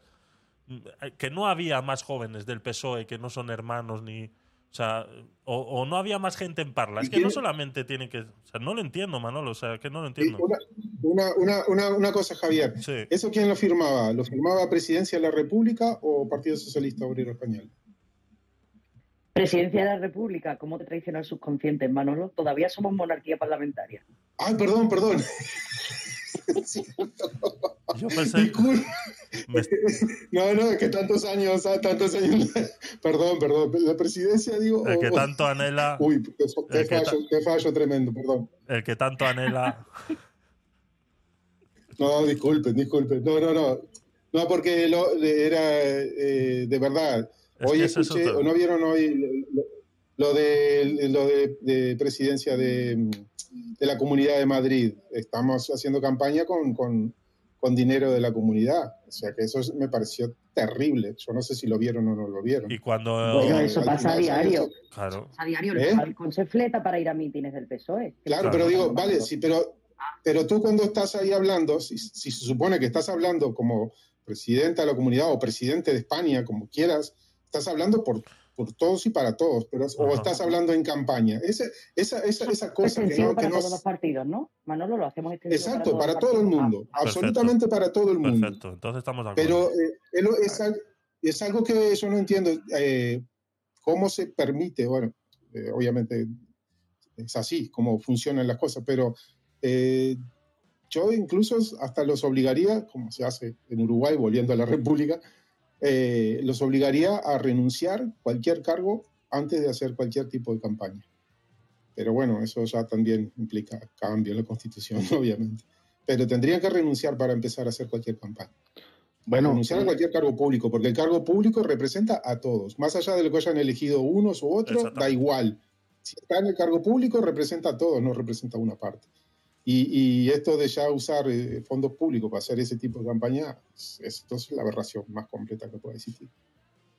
eh, cogiendo el hilo de Manolo, también decir que el señor Pedro Sánchez tendría que visitar a todos los medios, aunque no sea afines a usted, porque eres presidente de el, el Sí, hombre, y que le hagan Claro. preguntas que no pueda responder. Claro, Claro. Málaga, es que piden unas cosas, de verdad. Claro, no, pero es que Carlos Herrera le invita a un café y no quiere ir el hombre. No No quiere, un no quiere ir, claro que no quiere ir. No quiere, no Sa- quiere ir. sabe lo que le viene. Es así. Eh, más cositas, más cositas. Eh, de este tema, eh, poco más. Poco más podemos hablar. Eh, es, una, es una lástima. Nada más dar la información, eh, como decía Málaga antes, eh, importante de que eh, no es tan fácil eh, subir el salario mínimo interprofesional, que no es, aunque creamos muchos que un gran porcentaje de los españoles están alejados de esta realidad, en realidad es al revés. Últimamente más españoles están acercados a esta realidad de verse involucrados en tener que pensar si le suben el salario mínimo interprofesional o no, ¿no? Manolo. ¿Y, y qué te parece, qué te parece, Javier, que no haya estado la, la patronal sentada en la mesa de negociación? ¿Qué, qué- qué idea te da eso? Pues eh, a mí me da muy ¿Es mala idea. política también o no? ¿Cómo que si es política? No, Sí, no les han dejado, si o sea, no han, no contado con ellos para nada. ¿Quién no le ha dejado? ¿Quién no le ha dejado? Si lo, pe- lo pedían a, a gritos que fueran. ¿Por qué la patronal no se sienta a Per- negociar? ¿Perdona? Aunque esté en desacuerdo. Tú no quieres, tú no la quieres. decisión antes de sentarse con ellos. Se habían Claro. tomado la decisión antes Claro. de sentarse con la patronal. Claro, Siento para que te social, de que hay diálogo social si eso no existe. Manolo, que no les han dejado. La que es patronal, no- la patronal por política no quiso ir. La patronal está haciendo política. Y eso eh, me parece Eso es totalmente incorrecto. fuera de lugar también. Creo que Y es- lo tengo que creo decir. Creo que esa información no sé de dónde la habrá sacado Manolo, pero vamos, a mí no me consta que eso que la patronal está haciendo política. ¿Qué política tiene que hacer la patronal? ¿Qué política? Si lo único que, que hace la patronal es presentar números. ¿Qué política? O sea, ¿por qué queremos meter a todos en política? Fueron ellos los que no les dejaron sentarse porque ya habían tomado la decisión, insofacto. Porque ellos salieron diciendo, no estamos de acuerdo, no es el momento de subir el salario mínimo interprofesional y menos a 1.080 euros. Lo dijeron. Y no les dejaron sentarse, no les importó. Dijeron, es que nos suda la polla lo que estáis diciendo, lo vamos a hacer igual. Y ahora, cuando el paro empiece a subir, porque hay gente que va a tener que despedir, porque sí, señores, aunque suban solo 80 euros, va a haber empresas que van a tener que despedir gente, lo va a haber. O sea, no tapemos el sol con un dedo, Manolo. Eso va a pasar. Eso va a pasar. Y a la patronal no le dejaron sentarse a negociar. Porque si les hubieran sentado a negociar, no hubieran sido 1080 y hubieran sido 1050.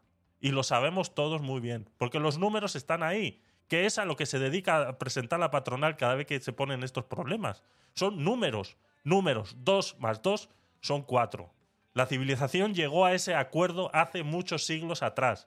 Que dos más dos son cuatro. No estamos hablando de política, estamos hablando de hechos, matemáticas. Dos más dos son cuatro. Y la patronal es a lo que se dedica, a presentar números y decir, el día de hoy subir el salario mínimo a 1080 corresponde a esto. A que el, el Producto Interior Bruto tenga que ser así, el producto no sé qué tenga que ser así y esto tenga que ser así. Eso es lo que hace la patronal, no hace política.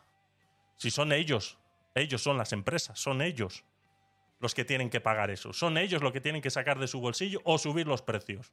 Son ellos. Entonces, Es gracia cuando, cuando lanzan el argumentario de los beneficios extraordinarios que están obteniendo las empresas. Es como si las empresas fueran un ente, vamos, y las empresas estoy hablando desde el autónomo hasta una gran multinacional de las pocas que hay en España. Insisto, porque esto no es Silicon Valley, ¿vale? Aunque se lo piense Pedro Sánchez, que es el presidente de los Estados Unidos, no lo es. Es el de España y esto es España. Los beneficios extraordinarios. ¿Usted se cree que los empresarios están en un mundo aparte en el que ellos no están sufriendo de inflación, en el que ellos no ven incrementados sus costes y están viendo reducidos sus beneficios? Exacto. Habrá quien sí esté teniendo beneficios extraordinarios, entre otros, aquellas empresas adjudicatarias sin domicilio conocido y recién constituidas a las que se le adjudicaron contratos por el trámite de urgencia en la pandemia por parte del Estado. Por ejemplo, esas seguro que han tenido beneficios extraordinarios porque no han soportado ningún coste.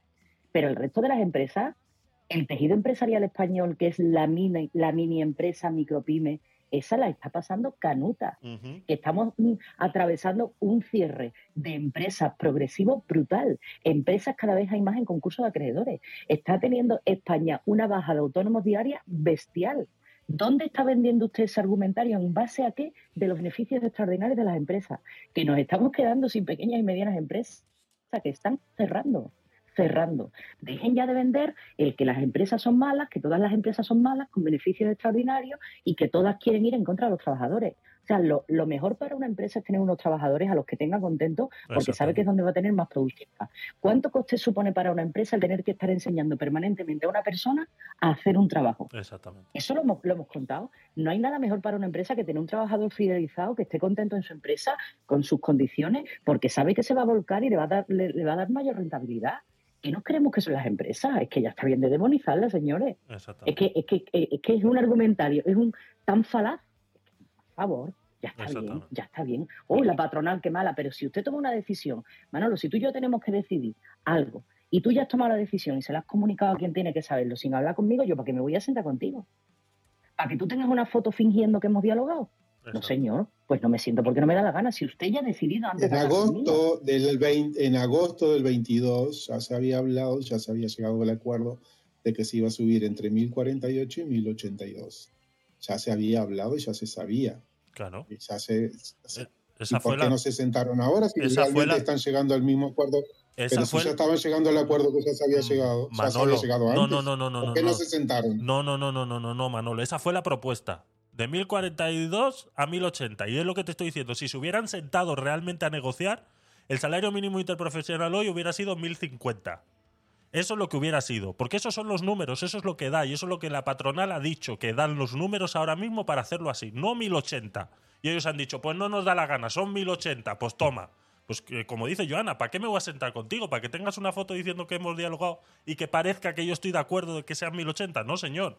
Porque el día de mañana, cuando haya Ya se- despidos. Ya se, ya se había dialogado, Javier. Ya se había dialogado. Ya se había llegado a ese acuerdo. Manolo, que no se y llegó no a se, ningún. va a la, no Manolo, se va a la mesa por pura política, nada más. Chico, venga, de verdad. Manolo, contigo de verdad que no se puede hablar de estas cosas. Porque no se llegó a ningún acuerdo. ¿Cómo se va a llegar a un acuerdo si el acuerdo se ha llegado ahora? Que son los 1080. Que la- para llegar a un acuerdo la patronal tiene que firmar y decir, estamos de acuerdo. Eso no existe. Se ha hecho de facto. Han dicho, por mis cojones, 1080. Y a tomar por culo. y Les ha salido de... Entonces, la patronal no se va a sentar. Porque mañana, cuando empiecen a haber despidos en las pequeñas empresas, las pequeñas empresas empiecen a cerrar, otras empiecen a despedir y las grandes empiecen a hacer eres, y las grandes empiecen a hacer eres, entonces van a decir, ah, ¿ahora qué? No, pues si tenemos una fotito de la patronal firmando que estaba de acuerdo en 1080. Por aquí. Manolo, no estaba firmado, no había trato, se estaba hablando, como tú bien has dicho, entre 1042 No y aguantan un 1072. Ha sido una cubata de libro, total, Claro, total. Claro. Esa era la propuesta, de 1042 a 1072. Y la propuesta de la patronal era llegar a los 1050. Esa era. Y tenían los números, los presentaron. Y dijeron, sí, podemos. Las pequeñas y medianas empresas van a tener que subir un poco los precios, van a tener que subir céntimos y tal. 1050.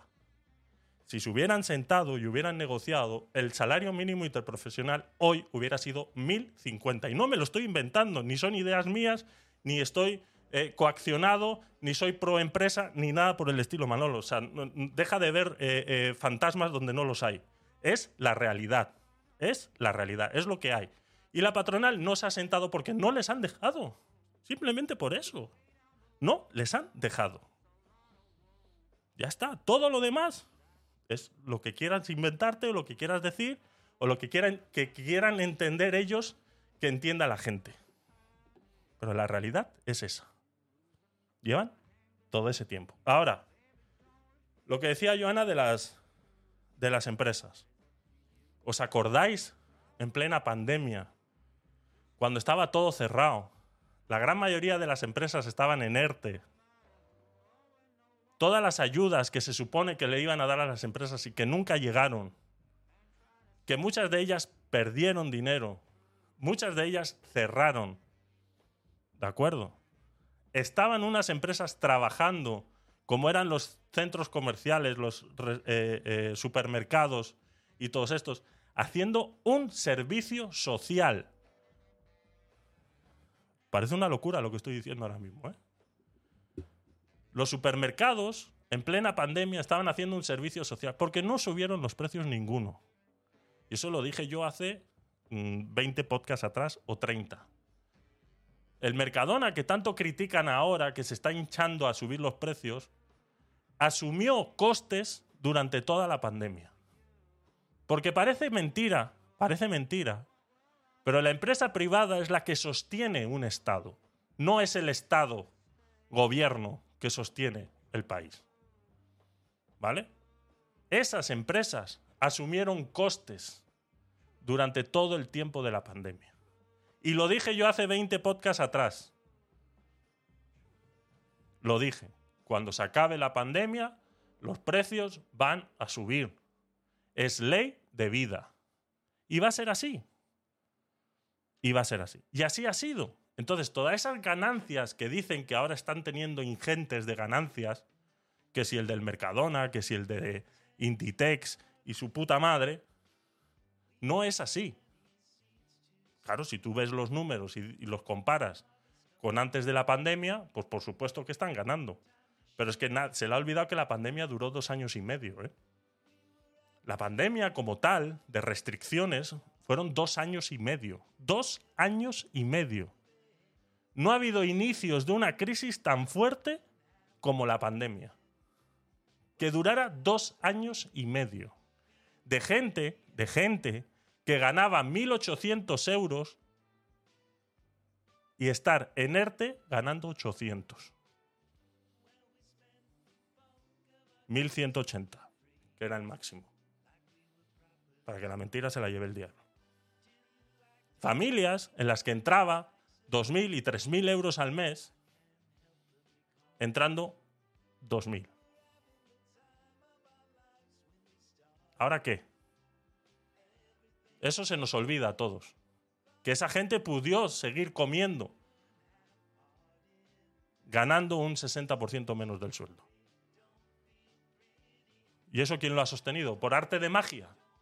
No, es que claro, no gastaban lo mismo que ir a trabajar, que no sé qué. El que va a trabajar gasta 200 euros en gasolina al mes. Estamos hablando de un 60% menos del salario. Y estando en casa gastas más. Gastas más luz, gastas más agua. ¿Qué ha pasado con todo eso? ¿Que ha sido eh, ciencia infusa? ¿Ha sido por obra y gracia del Espíritu Santo?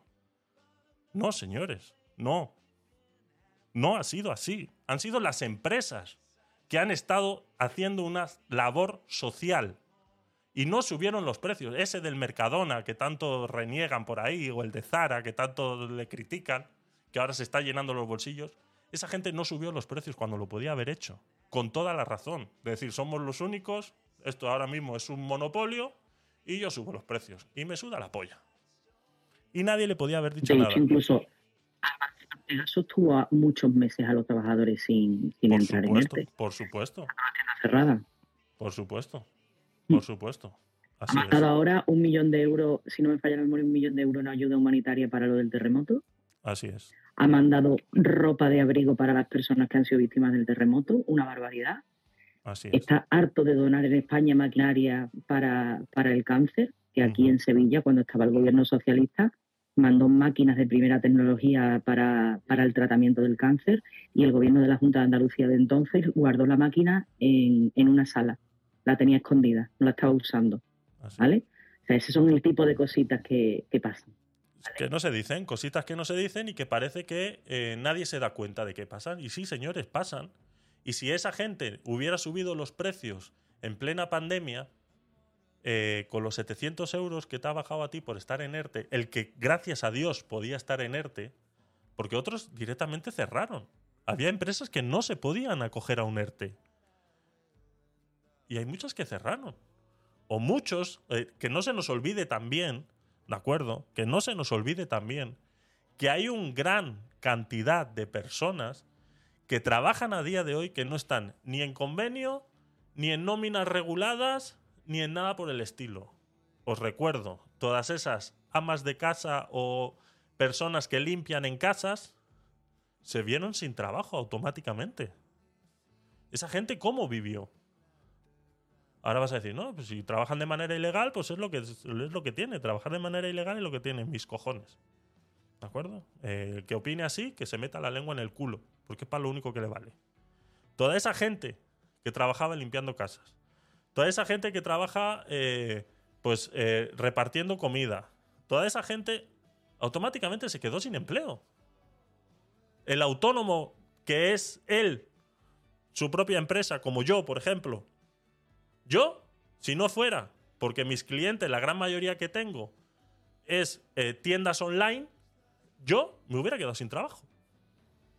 Entonces, como yo, simplemente porque, vuelvo y repito, yo tengo ese beneficio de tener, eh, de manejar tiendas online, y esas tiendas online no cerraron, y gracias a Dios, eh, los sistemas de mensajería todavía funcionaban dentro de sus limitaciones, todavía funcionaban, pues esas tiendas online vieron incluso incrementado sus ganancias gracias a tener esas tiendas online.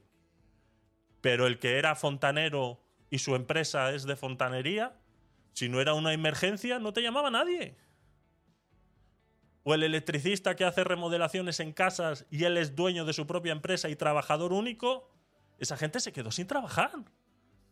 Que es que se nos olvidan muchas cosas, que aquí hay mucha gente que vive de otras maneras a las que estamos acostumbrados a ver de convenios y mierdas de esas. Que hay mucha gente que tiene otros problemas y que son la gran mayoría. Que los privilegiados somos cuatro, que no es que España no va bien, señores. Que España no es una utopía, ni no es una panacea, ni es el gran sitio. Que España no va bien. Claro, es que no, eh, eh, vamos, como decía Yu el otro día por ahí. No, es que claro, si lo comparamos con Argentina o no sé qué, es que no nos tenemos que comparar con nadie. No es cuestión de compararse.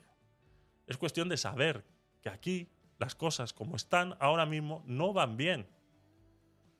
Hay mucha gente que tiene trabajos precarios y que en un momento como el de la pandemia se vio con una mano delante y otra detrás. Es así. Entonces,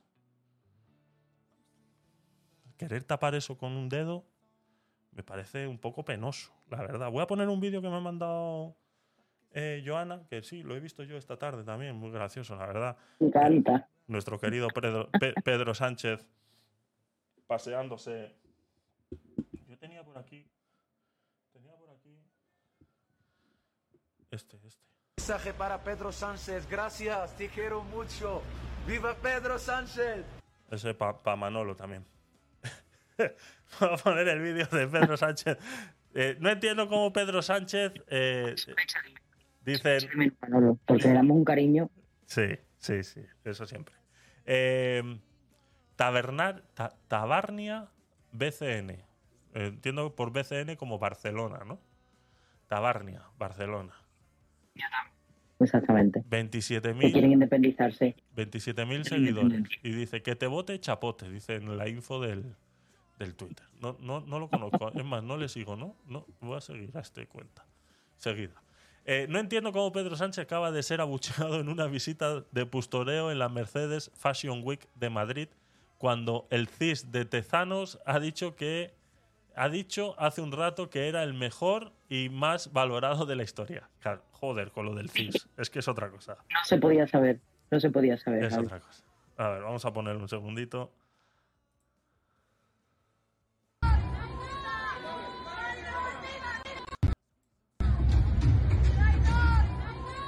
Traidor.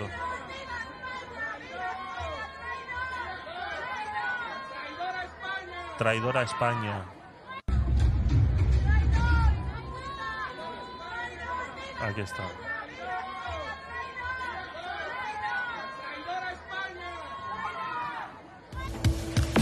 Está con su, con sus son- sonrisitas. Su sonrisita, Dios mío, qué menuda risa tiene, cabrón.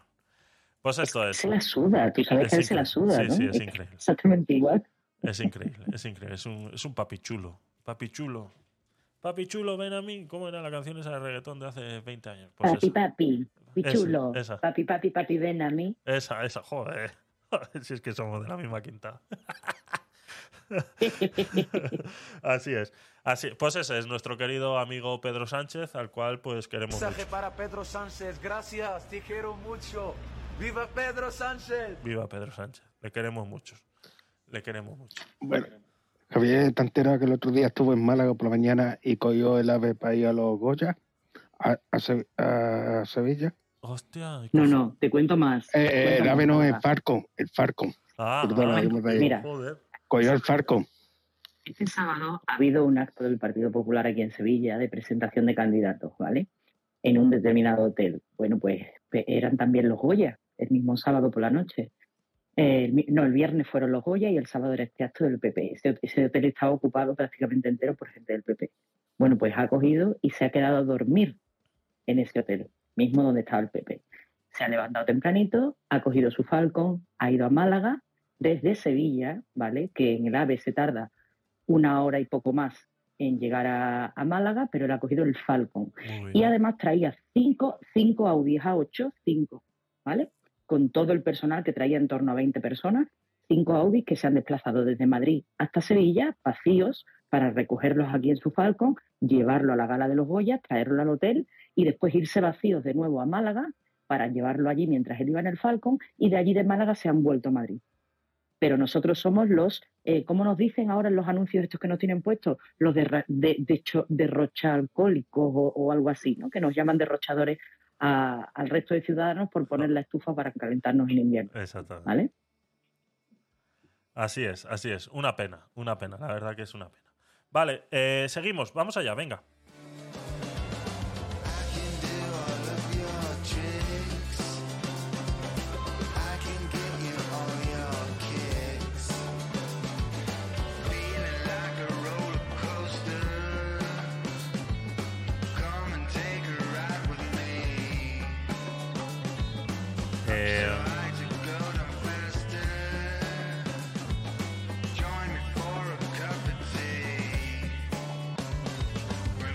Creo que nos vamos a ir al título que nos ha traído hoy aquí. Entre ovnis y globos. Déjame quitar esto por aquí, un segundito. Bueno, cositas que han estado pasando la semana pasada, hace, bueno, dos semanitas creo que ahora ya, no sé, me he perdido en el tiempo, que empezaron a aparecer eh, globos en cielo estadounidense. El primero fue un globo chino que fue derribado a los días de ser eh, detectado. Luego apareció otro en Canadá y eh, han ido así apareciendo sucesiones de eh, globos considerados ovnis, ¿no? La primera reflexión que quiero hacer al respecto y que criticaron mucho en las redes sociales es que eh, nuevamente se esté hablando de ovnis en, los grandes medios de comunicación, ¿no? ¿Cómo era posible que en pleno siglo XXI se esté hablando de ovnis en los medios de comunicación?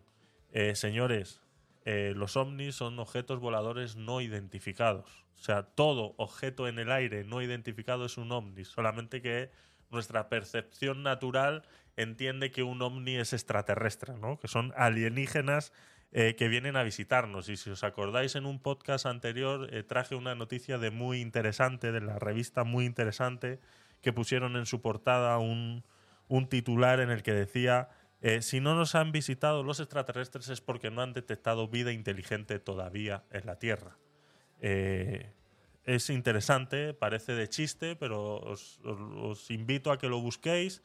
Eh, no sé si lo tengo subido en gabinetedecuriosos.com, si no, lo subo ahora en un rato y le echéis un vistazo a esa eh, noticia porque es muy interesante. Aparte de que el encabezado puede ser muy gracioso, es muy interesante. Entonces, eh, tenerlo en cuenta. Entonces, eh, luego lo subo a gabinetecuriosos.com, os pasáis por ahí y le echáis un vistazo y así lo, le dais eh, cariñito, le dais cariñito.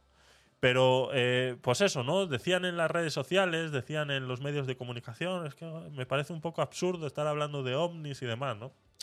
Eh, vuelvo y repito, son objetos voladores no identificados, en inglés se llaman UFOs, Entonces, eh, son así, es lo que hay. Son objetos voladores no identificados. Entonces, todos estos globos son eh, globos sonda. Eh, la gran mayoría de ellos se suelen utilizar de manera de para eh, tomar datos eh, de temas meteorológicos, pero estos eh, chinos eh, se da a entender que son globos espía. ¿De acuerdo? ¿Qué pasa con esto? ¿Y qué es lo, lo- interesante de lo que está pasando con todo esto o ha pasado con todo esto? Es que se han dejado de ver realmente cosas importantes. Que China esté mandando globos espía a Estados Unidos, eso lleva pasando pues, desde que el globo aerostático existe y que se les ocurrió a alguien poner cuatro sensores en uno de ellos y mandarlo eh, a la deriva. O sea, existe desde hace mucho tiempo. Eh, y lo hace China contra Estados Unidos y Estados Unidos contra China y se hizo contra Rusia y se ha hecho contra otros muchos países eh, siempre. Entonces no es nada nuevo. Entonces, ¿qué necesidad hay ahora de eh, traer todo esto? Primero, que estamos en una época en la que las redes sociales, pues todo el mundo lleva un teléfono móvil en el bolsillo y esto llegó a grabarse por personas eh, de a pie en, estas ciudades en Estados Unidos. Entonces, pues claro, esto pues escaló mucho más rápido eh, de lo normal, ¿no? Entonces se entiende que se hable un poquito de ello. Pero luego se alargó toda esta noticia lo suficiente para enmascarar una mucho más importante y de la que se ha hablado poco o casi nada, sobre todo en los medios de comunicación tradicionales. Y esto a todos aquellos que critican a los youtubers o canales de YouTube o este medio, estos medios de comunicación como este, por ejemplo, pues eh, les recuerdo que si no es gracias a estos medios de comunicación, estas cosas no se sabrían. Y resulta que tenemos una crisis en Estados Unidos. Aparte, alguno que estéis por allí eh, podréis dar eh, más datos eh, al respecto, pero lo poco que he leído yo y lo poco que conozco sobre el tema es el desastre que ha ocurrido en Ohio sobre un tren que ha descarrilado y ha vertido cloruro de vinilo, el cual ha tenido que ser quemado. Esto se ha prácticamente yo no lo he visto en las noticias. Joana, ¿tú has visto esto en las noticias convencionales? No, señor. ¿Habías escuchado de este tema? No. Vale, pues esto es a lo que vamos.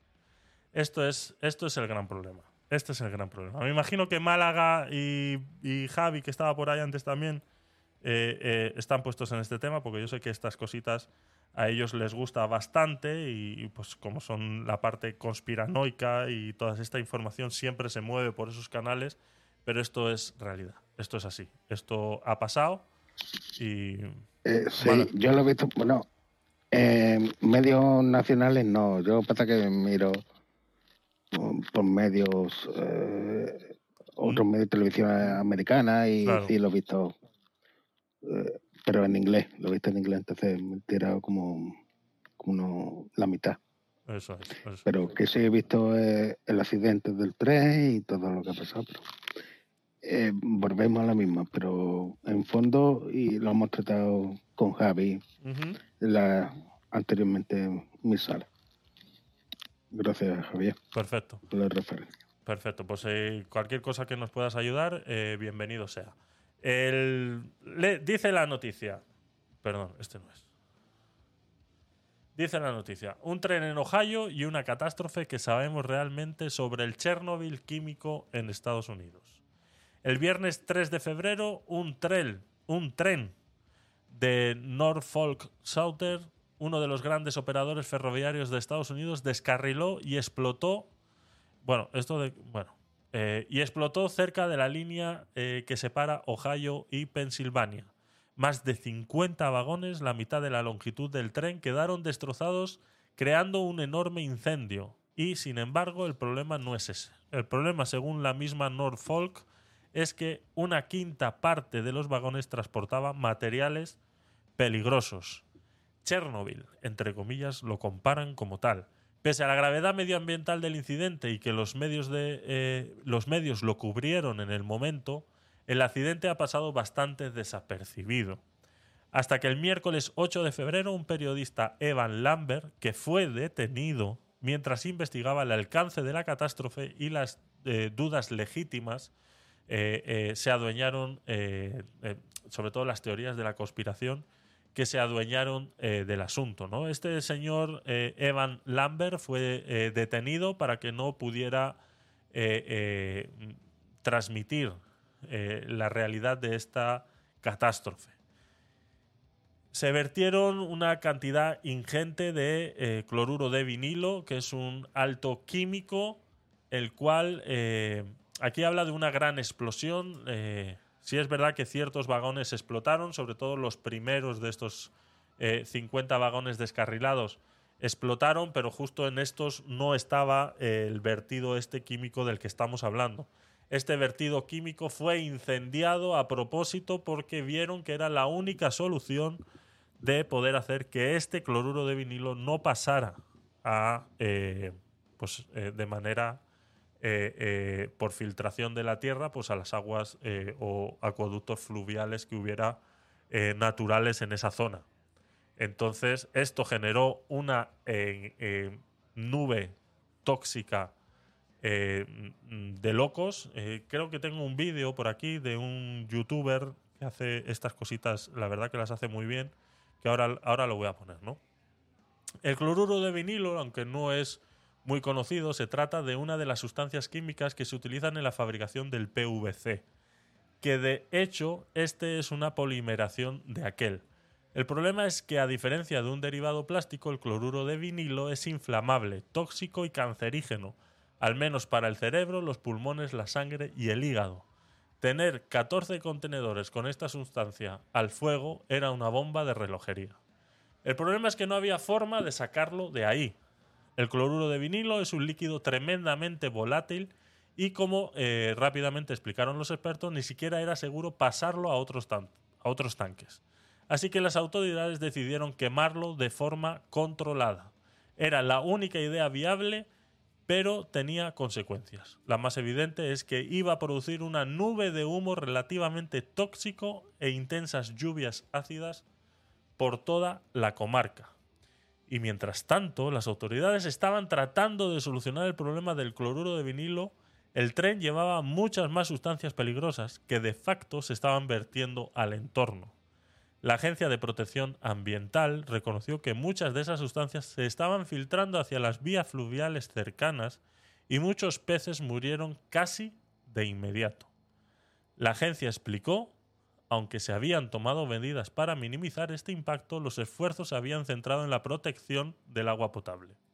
Agua que siempre, según la agencia, no se había visto afectada. A finales de la semana pasada, de hecho, eh, la agencia eh, eh, de protección ambiental anunció que el resto de los marcadores de contaminación habían recuperado la normalidad.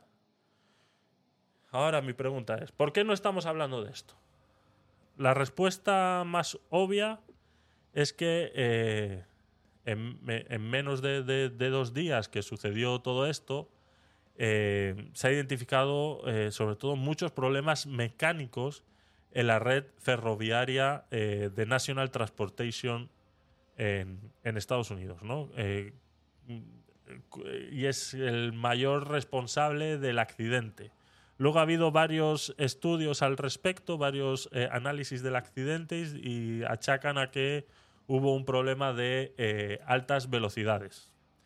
Esto eh, apagaba la historia del, Chernobyl químico, más que nada porque se hablaba mucho en las redes sociales de que había sido intencionado, ¿no? Por eso lo comparaban con lo del Chernobyl, ¿no? Y la orientaba a algo más corporativo. El relato de cómo la misma Norfolk eh, había hecho el lobby eh, porque estaban presionando para retirar la, obli- la obligatoriedad eh, de los mecanismos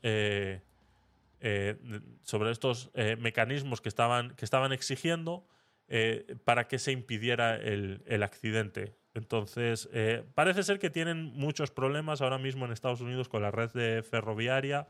hay muchos lobbies que están haciendo presión eh, para poder eh, renovar estas, estos, estos trenes. Hay otros tantos que no lo están haciendo así. Entonces parece ser que está muy antigua, muy vieja y están utilizando esto eh, de manera reivindicativa. Este primer accidente cerraron carpetazo diciendo que no era esto. Pero ¿qué pasa? Que hace cuatro días atrás ha habido otros dos accidentes similares, en los cuales pues también se ha vertido eh, eh, agentes contaminantes al medio ambiente. Entonces ya nos viene a traer de nuevo la eh, duda de si realmente esto está siendo intencionado o no. Y ahí entra en juego el contexto. El accidente coincide con una de las grandes polémicas de los últimos años. El conflicto abierto en los ferrocarriles norteamericanos que ante la amenaza de una huelga general a finales de 2022 llevó al Congreso a aprobar una ley para impedirla. Es decir, viene a ocurrir en un momento en el que el gobierno, legisladores, empresas y sindicatos mantienen un pulso a todos los niveles que incrementa las sobras sobre la gestión del accidente. Esto es, es una lástima. Es una lástima que eh, hay varias imágenes. Voy a poner el. déjame poner el, el vídeo. No sé si era. No, este no es. Esto es un anuncio. Déjame poner el vídeo que eh, lo relata en minuto y medio un poquito mejor de lo que he podido hacer yo, seguramente. A ver.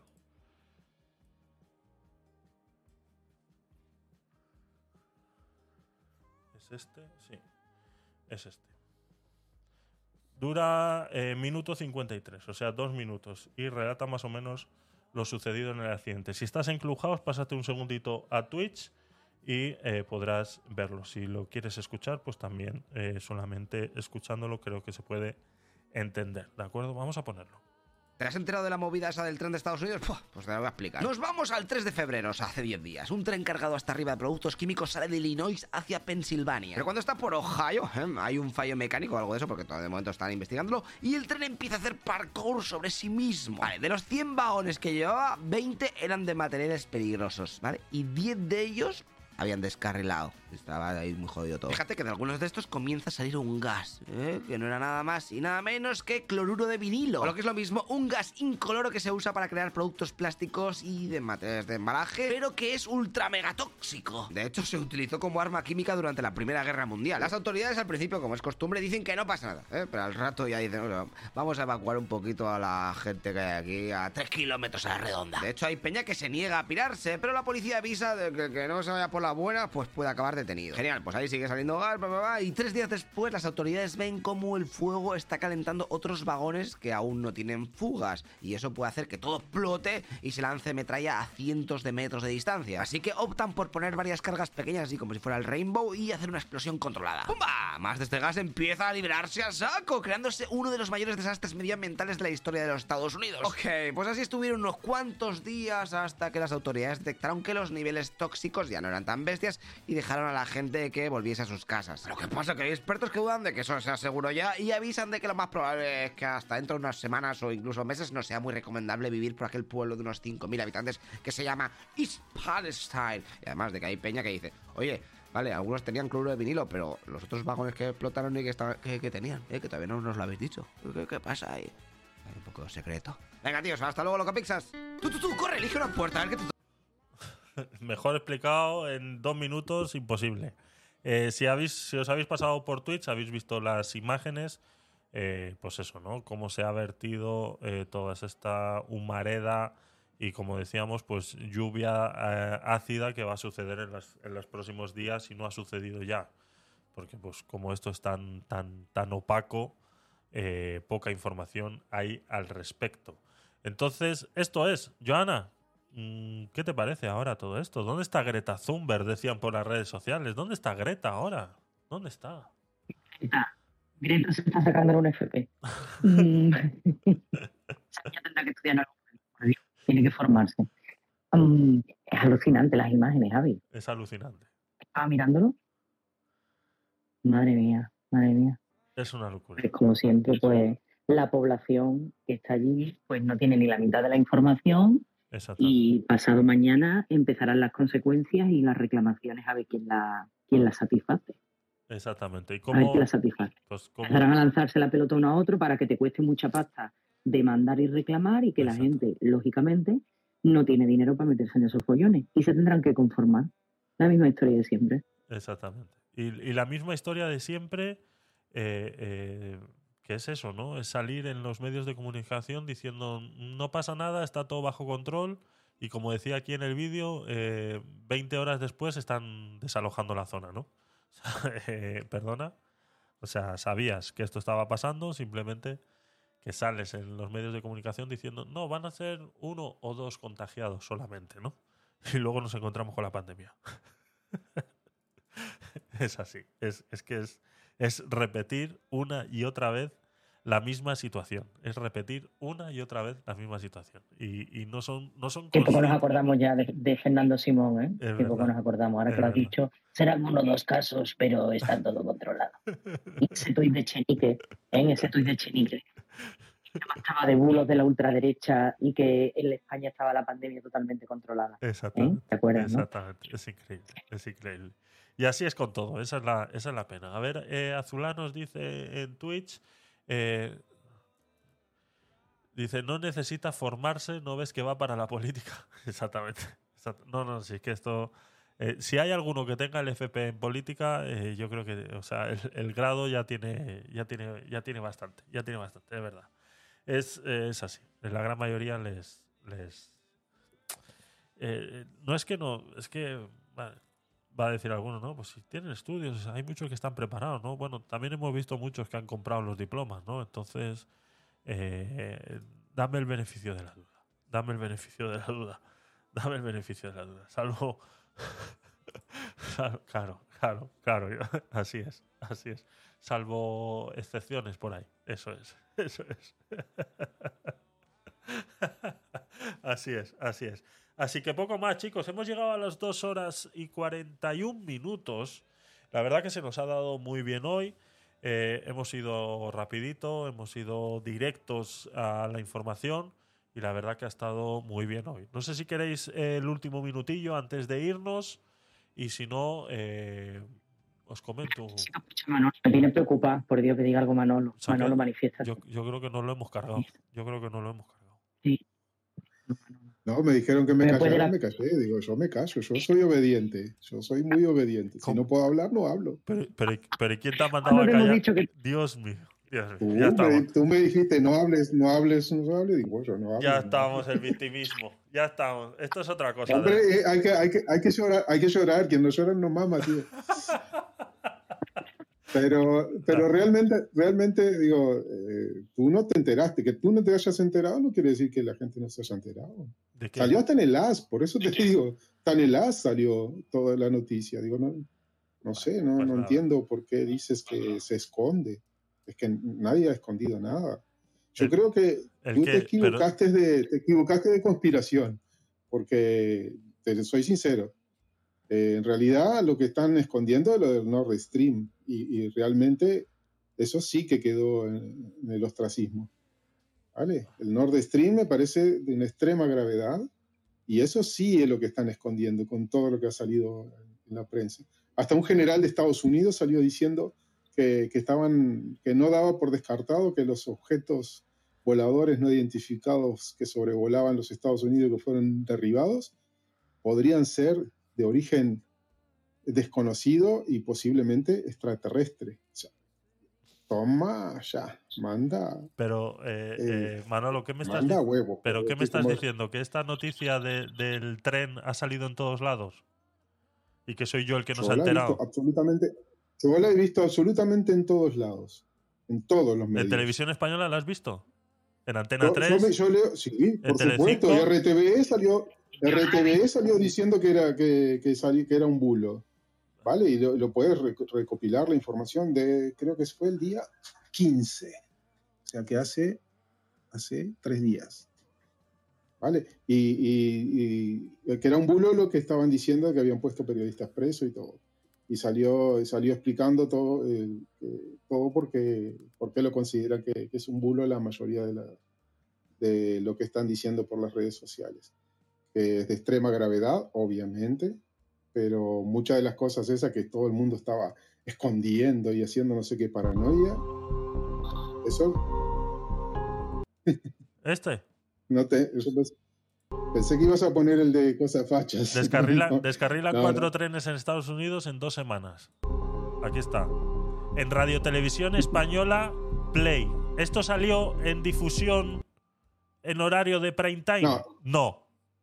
Lo puedes ver en RTV y están. Bueno, pero igualmente. Esto no salió en diario prime time. Manolo, salido- no me cuentes milongas. Esto no ha salido en prime time. Lo siento mucho. No te voy a admitir esa falacia que acabas de hacer. Esto no ha salido en prime time. Dame, en la dame radio, las en la noticias. Dame en las noticias. lados.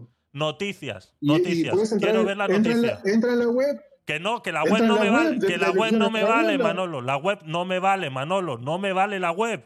Que la web no todo el mundo tiene acceso a la web. Yo quiero la noticia que se dio el día 15, si lo dieron en las noticias. Dime si fue en el de las 3, el de las 9 o en el de las 4 de la mañana.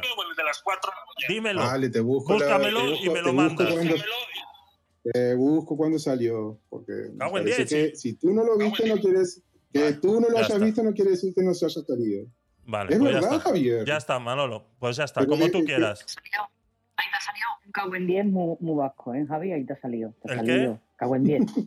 Ah, sí. El cago en 10 muy vasco. Sí, señor. Es que no, es que no. Ah, si quieres me callo, me callo y. No, es no quiero que te calles. Manolo. Lo que quiero que entiendas, Bueno. lo que quiero que entiendas es una Yo cosa. lo que quiero que tú entiendas que tú no lo hayas visto no quiere decir que no haya salido. Te estoy diciendo, salió hasta en el AS, que es un periódico deportivo.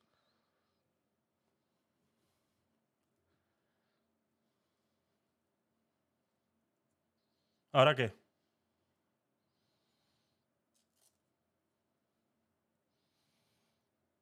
¿Ahora qué?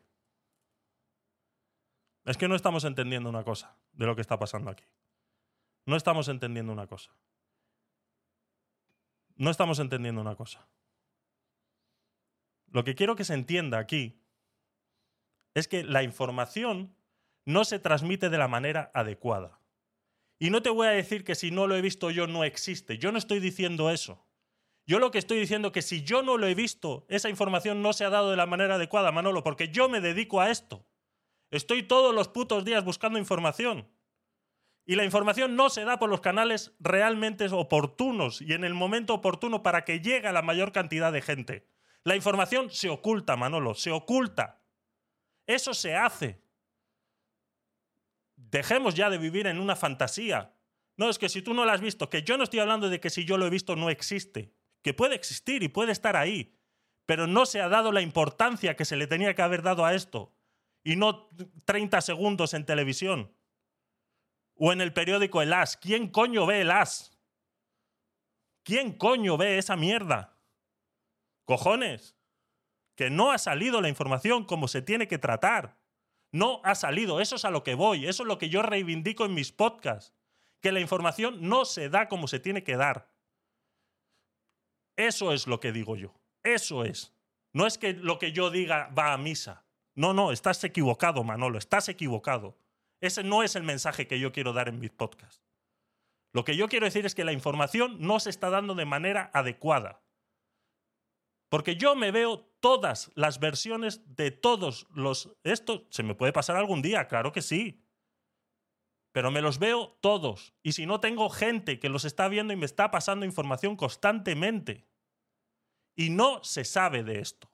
No se sabe. Yo pregunto en mi entorno constantemente a toda clase de personas de todos los niveles sociales. Oye, ¿te has enterado de esto? ¿Te has enterado de esto? Nadie se ha enterado de eso. Y si ha salido en televisión española, y si ha salido en el AS, y si ha salido en el mundo, ha salido en una columna escondida en cualquier sitio donde hay que rebuscarlo para que la gente lo entienda. Y cuando yo doy información, la quiero dar la información para la gente que no tiene la capacidad de buscarla por sí mismo.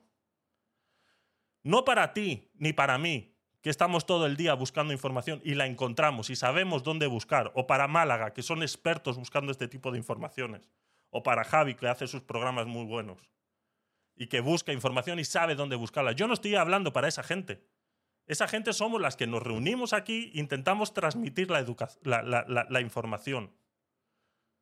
Nosotros damos la información para la gente que pasa desapercibida y que va por la calle pensando en que estas cosas no pasan. Y sí pasan. Eso es a lo que me refiero. Eso es lo que yo quiero hacer con mis podcasts. Yo no vengo aquí a... eh, eh, no, es que soy el que más sabe. No, no, que no, que no es así. Que no es así. Si yo te digo que de esto no se ha hablado es porque no se ha hablado de la manera adecuada. Es que ha salido hasta en el AS, me dicen, Manolo. Es que venga, hombre, por favor. ¿Quién cojones lee el AS? ¿Qué es eso? Un puto periódico deportivo que lo único que sabe hacer a través de Internet, porque el periódico no sé si alguien lo comprará, a través de Internet es hacer noticias eh, eh, clickbait. Es lo único que sabe hacer el AS, el marca y todas esas que, que últimamente está subiendo noticias de este tipo. Son clickbait. Simplemente es para que luego vayas a ver si Messi metió tres goles. Venga, hombre. ¿A eso le llamas información o manera de informarse? Que no, que no, que no me da la gana. Además, aquí ¿Qué haces? ¿Cosas? Sí. ¿Cosas nazis? Sí, Peter, cosas nazis. Y ya está, a tomar por culo.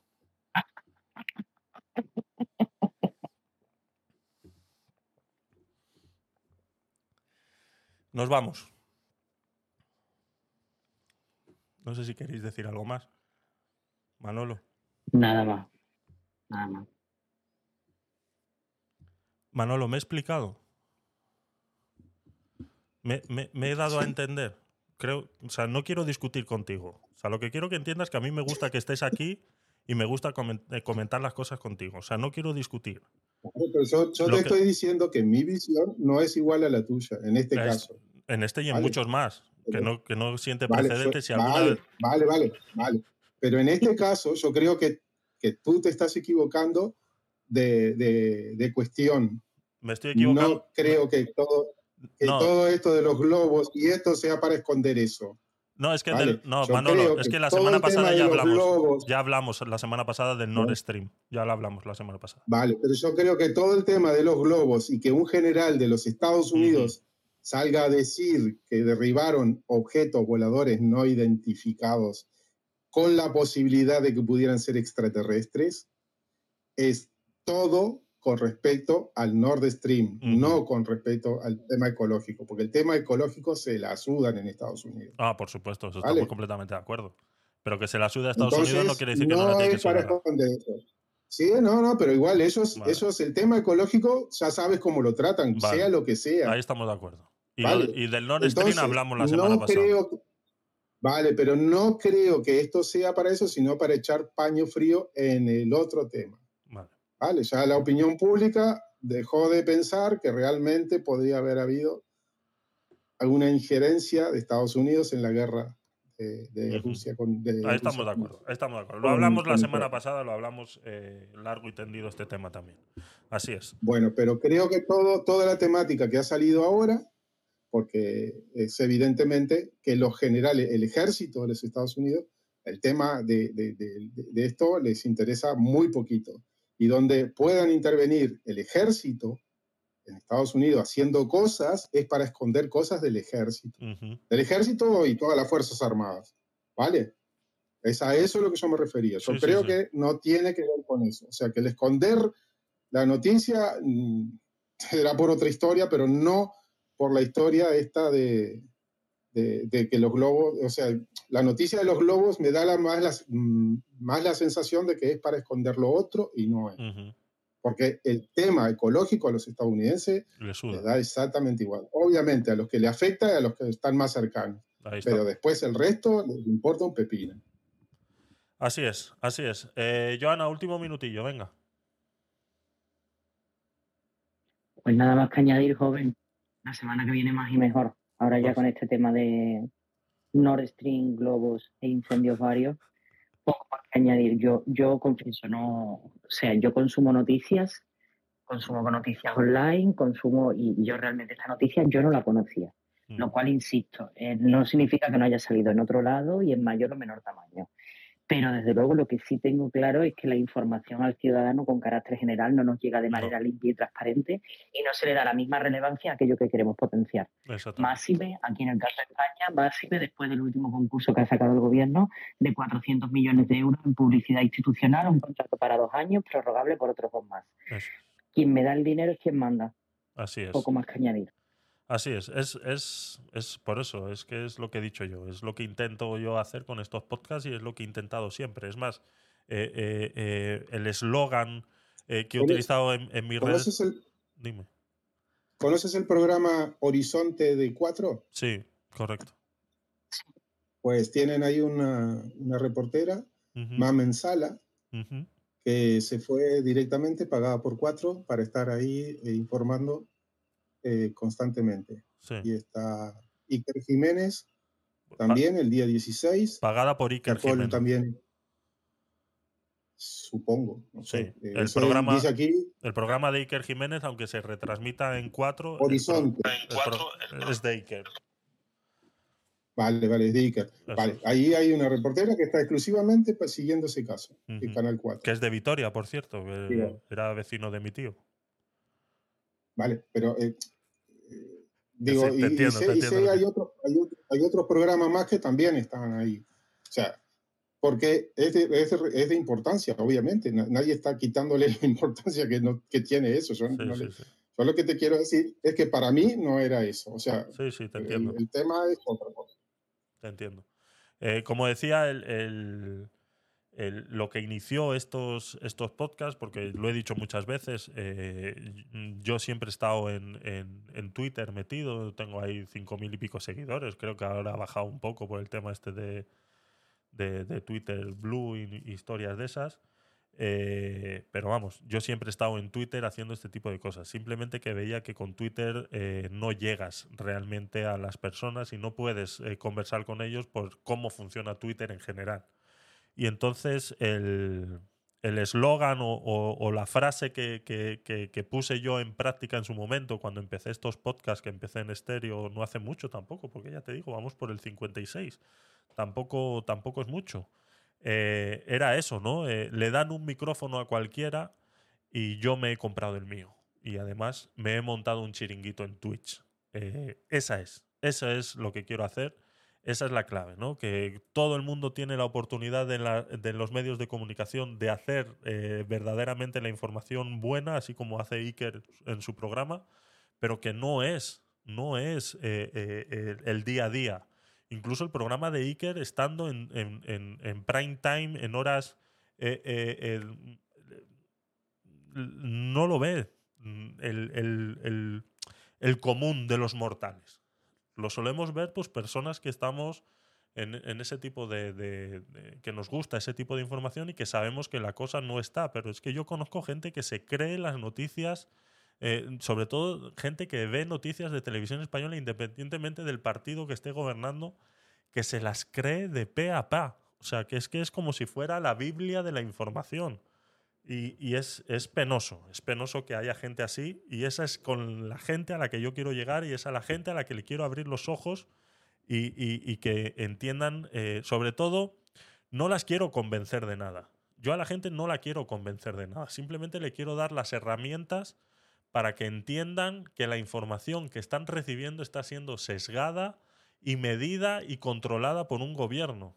Mm, Entonces, eh, que tengan las herramientas de detectar cuando esto está pasando. Entonces, esa es la idea de estos podcasts y yo nunca he querido venir aquí a eh, decir que yo sé más que nadie.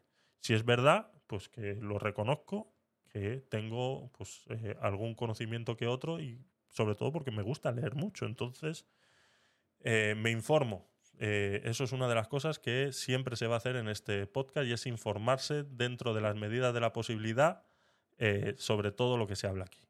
Y cuando esto crezca y empiece a haber más gente y se pueda invitar a profesionales a hablar de diferentes temas, pues eh, la idea es esa, poder invitar a gente y poder hablar de realmente eh, con profesionales de temas. Mientras tanto, nos tenemos que valer de nosotros mismos. Así que poco más. Málaga, último minutillo, venga. Bueno, recomendarle que ponga Canal Sur a Manolo para que vea los carnavales de Cádiz, que hoy es la Ya final. estoy, ya estoy, lo estoy viendo todos los días, pero no por Canal Sur, lo estoy viendo por. Uy, esto es. Lo, lo estarán levantando de Canal No, no lo están levantando de Canal Sur. eh. Lo No, están transmitiendo directamente en Internet. Estaba Sí, sí. escuchando, lo que pasa que lo bajé. A ver, espera. eh, eh, escúchalo, porque me Sí, creía no, que lo escucho siempre. Ya estaban las finales, creo. Eh, Entonces- hoy es la final, hoy es la final. Claro, claro, y por eso, de- mira, si, si, me, si me interesará, Javier, eh, que bajé, bajé la- el volumen y todo y perdí ahora la señal, mira. Claro, ya ves. ¿Ves? por estar aquí, la- aquí dando el callo, ¿ves? Bueno, Así que, por, para estar enterándome, así que, ves, ves, ves, con qué Bueno. importancia le doy, a, le doy a la sala, ¿eh? ¿Verdad? Bueno, ahora y- ya volveré, ahora cuando termine ya volveré de nuevo. Gracias para Javier mí y Joana. Tony, por El carnaval para mí es algo fundamental, yo no puedo vivir sin carnaval. Ya en Uruguay tenía, el- bueno, en Uruguay es el más largo del mundo, ¿sabes? no? Y termina más tarde que aquí. Entonces, nada, entonces prefiero ver la final hoy y ver quién, bueno, quién gana. Eh, ¿Quién ganará? ¿Quién, ¿Sabes quién gana o no? No, no, no, este año no he seguido, no estoy yo para muchos carnavales, no, no estoy, no he seguido. Hay, Pero bueno. hay una gente que está, que van, los que van disfrazados del, del príncipe Carlos, esa gente, qué buenos que son. Claro.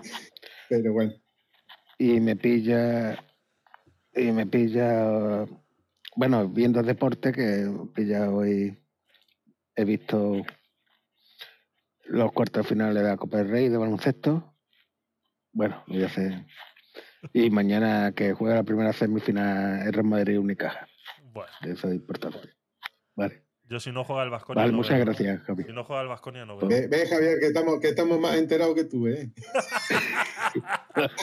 Eso- de esas cosas seguro que sí. De esas cosas seguro que sí. Javier, Tienes que, tienes que leer más el as, tienes que leer No, más no, el no, as no, y marca, tío. Claro, así te enteras de las cosas, si no, no te vas a enterar nunca. Dios mío, Dios mío, jamás. En la vida, en la vida. En la vida. En la nuca, Ay, en la nuca, ¿ves? Dios mío. No, no, mentira. Más un placer, como siempre. ¿eh? Tie- tiene que leer el A Javier que alguna vez vienen noticias interesantes Sí. bueno Ay. buenas Pues noches nada, Joana, Javier buenas noches. gracias. Buenas noches, Málaga. Gracias por estar ahí. Gracias, eh, Manolo. Gracias, Gracias. a todos los que os habéis pasado por aquí. Y bueno, invitaros. Eh, Joana, ¿estás el domingo disponible o vas a estar haciendo cosas fachas? Eh, este domingo, Dios mediante, sí estoy disponible. Vale. Este domingo os invito, por favor, a que os paséis por el aguacate sin hueso que vamos a hacer a las doce y media hora española, justo antes de comer, para hacer un poquito de estómago. Vamos eh, a ver el- y analizar el vídeo de presentación de Gloria Álvarez para la presidencia de eh, Uruguay. Es uruguaya, ¿no? Gloria Álvarez. ¿De dónde es Manolo? en Uruguay, en Uruguay fue y dijo que eh, fue, fue invitada por el, por el partido más facha dentro de la izquierda, porque en Uruguay no existe la derecha. Entonces, fue invitada por el partido. Facha de izquierda. Mm, Vale. mm, No, no, no, el partido.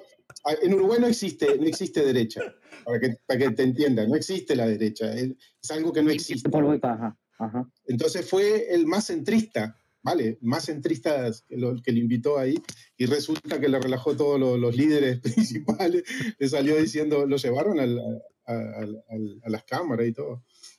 Ah, Y bueno, nada, Ay, se terminó. Y acá en ah. España, pero acá en España, acá en España salió diciendo, eh, ¿te acuerdas? Porque ella nace, ella surge porque viene a una reunión de líderes jóvenes eh, de Latinoamérica a, a hacer un- unos debates, ¿no? Y entonces su debate aquí hace una defensa en contra, perdón, hace un ataque directamente a, lo- a los, a los sistemas populistas, ¿no?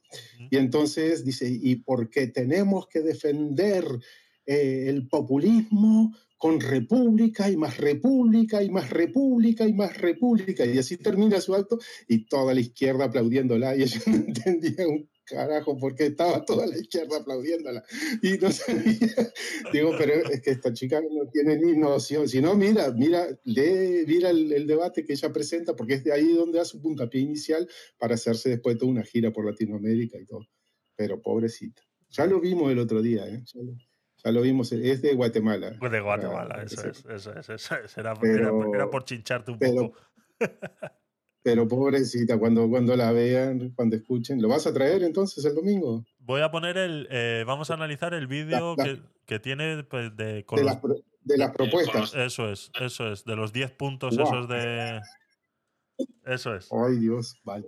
El domingo, el domingo lo vamos a ver en el aguacate, en el aguacate sin hueso a las doce y media. Pero eso es para la España que madruga, tío. Doce y media, Ya. domingo. Ya, así es. Y si no, Necesitamos pues, tu punto de vista siempre clarificado, Ay, hermano. no, no, pero no se, no se lo pierdan, no se lo pierdan, no se lo pierdan. Yo lo voy a escuchar Vale. grabado después, no se lo pierdan. Vale, perfecto. Madre mía. Vale, pues eh, poco más. Entonces, os recuerdo, aguacate sin hueso, domingo a las doce y media. Y luego que apoyéis el contenido libre, aunque algunos crean que no, es así. Contenido eh, libre, apoyarlo. Tenéis un enlace en el chat en Clubhouse. Simplemente con hacerle clic es uno de nuestros patrocinadores por Aventura, parque de atracciones en Barcelona. Bienvenidos al Carnaval 2023, los mejores carnavales del mundo reunidos en Por Aventura World. Si le dais clic, eh, hay una oferta ahí para los que podáis asistir, estéis cerca de Barcelona, alguno que nos escuche en diferido pues eh, podrá acceder a la oferta. El enlace luego lo ponemos en todos los eh, eh, descripciones del podcast y demás. Para los que estáis aquí, para una manera de apoyar el contenido, simplemente es darle clic y dejar abierta la página web durante cinco minutillos. Que te interesa la información y la puedes aprovechar la oferta, adelante, bienvenido y me alegro que te sea útil.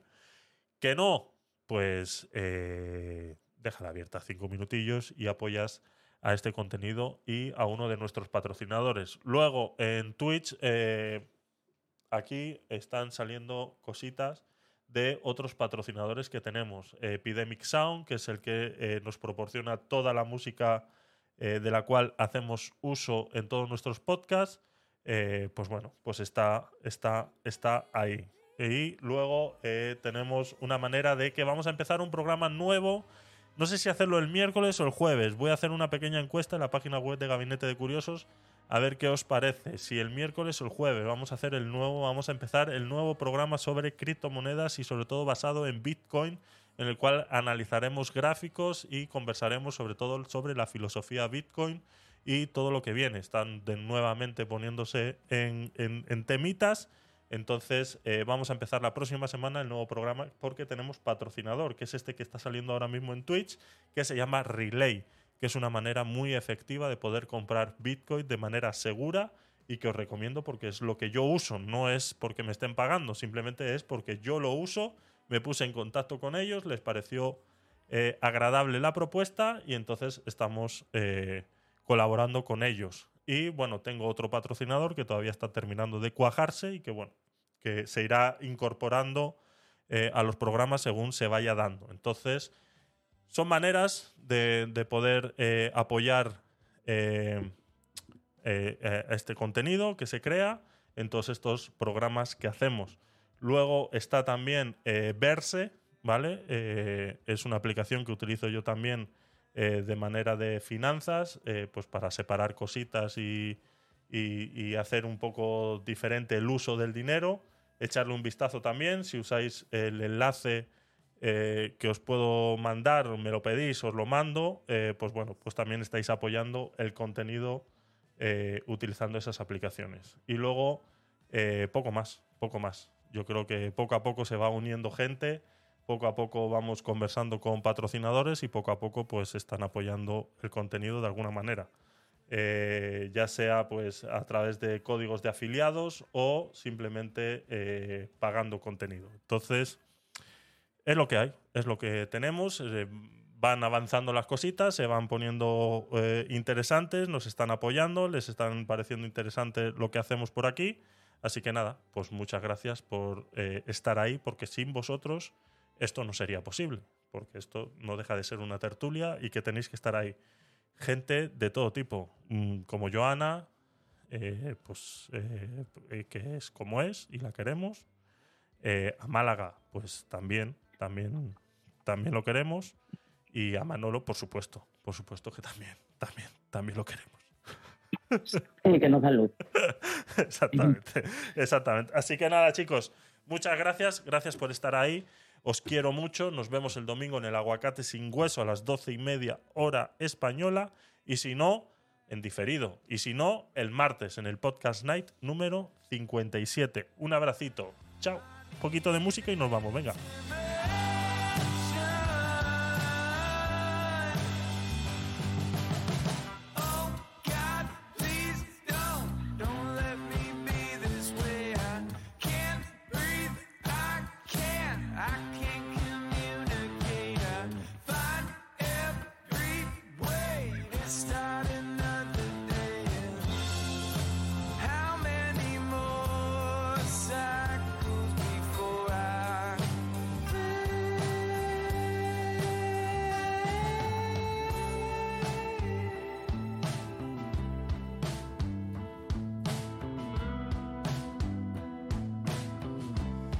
Gracias a todos los que os habéis pasado por aquí. A Silvia. Gracias por estar ahí. ¿Quién más está por ahí? Miguel, sexy, truful dulce, bienvenida. Gracias por estar ahí, siempre presente. Muchas gracias.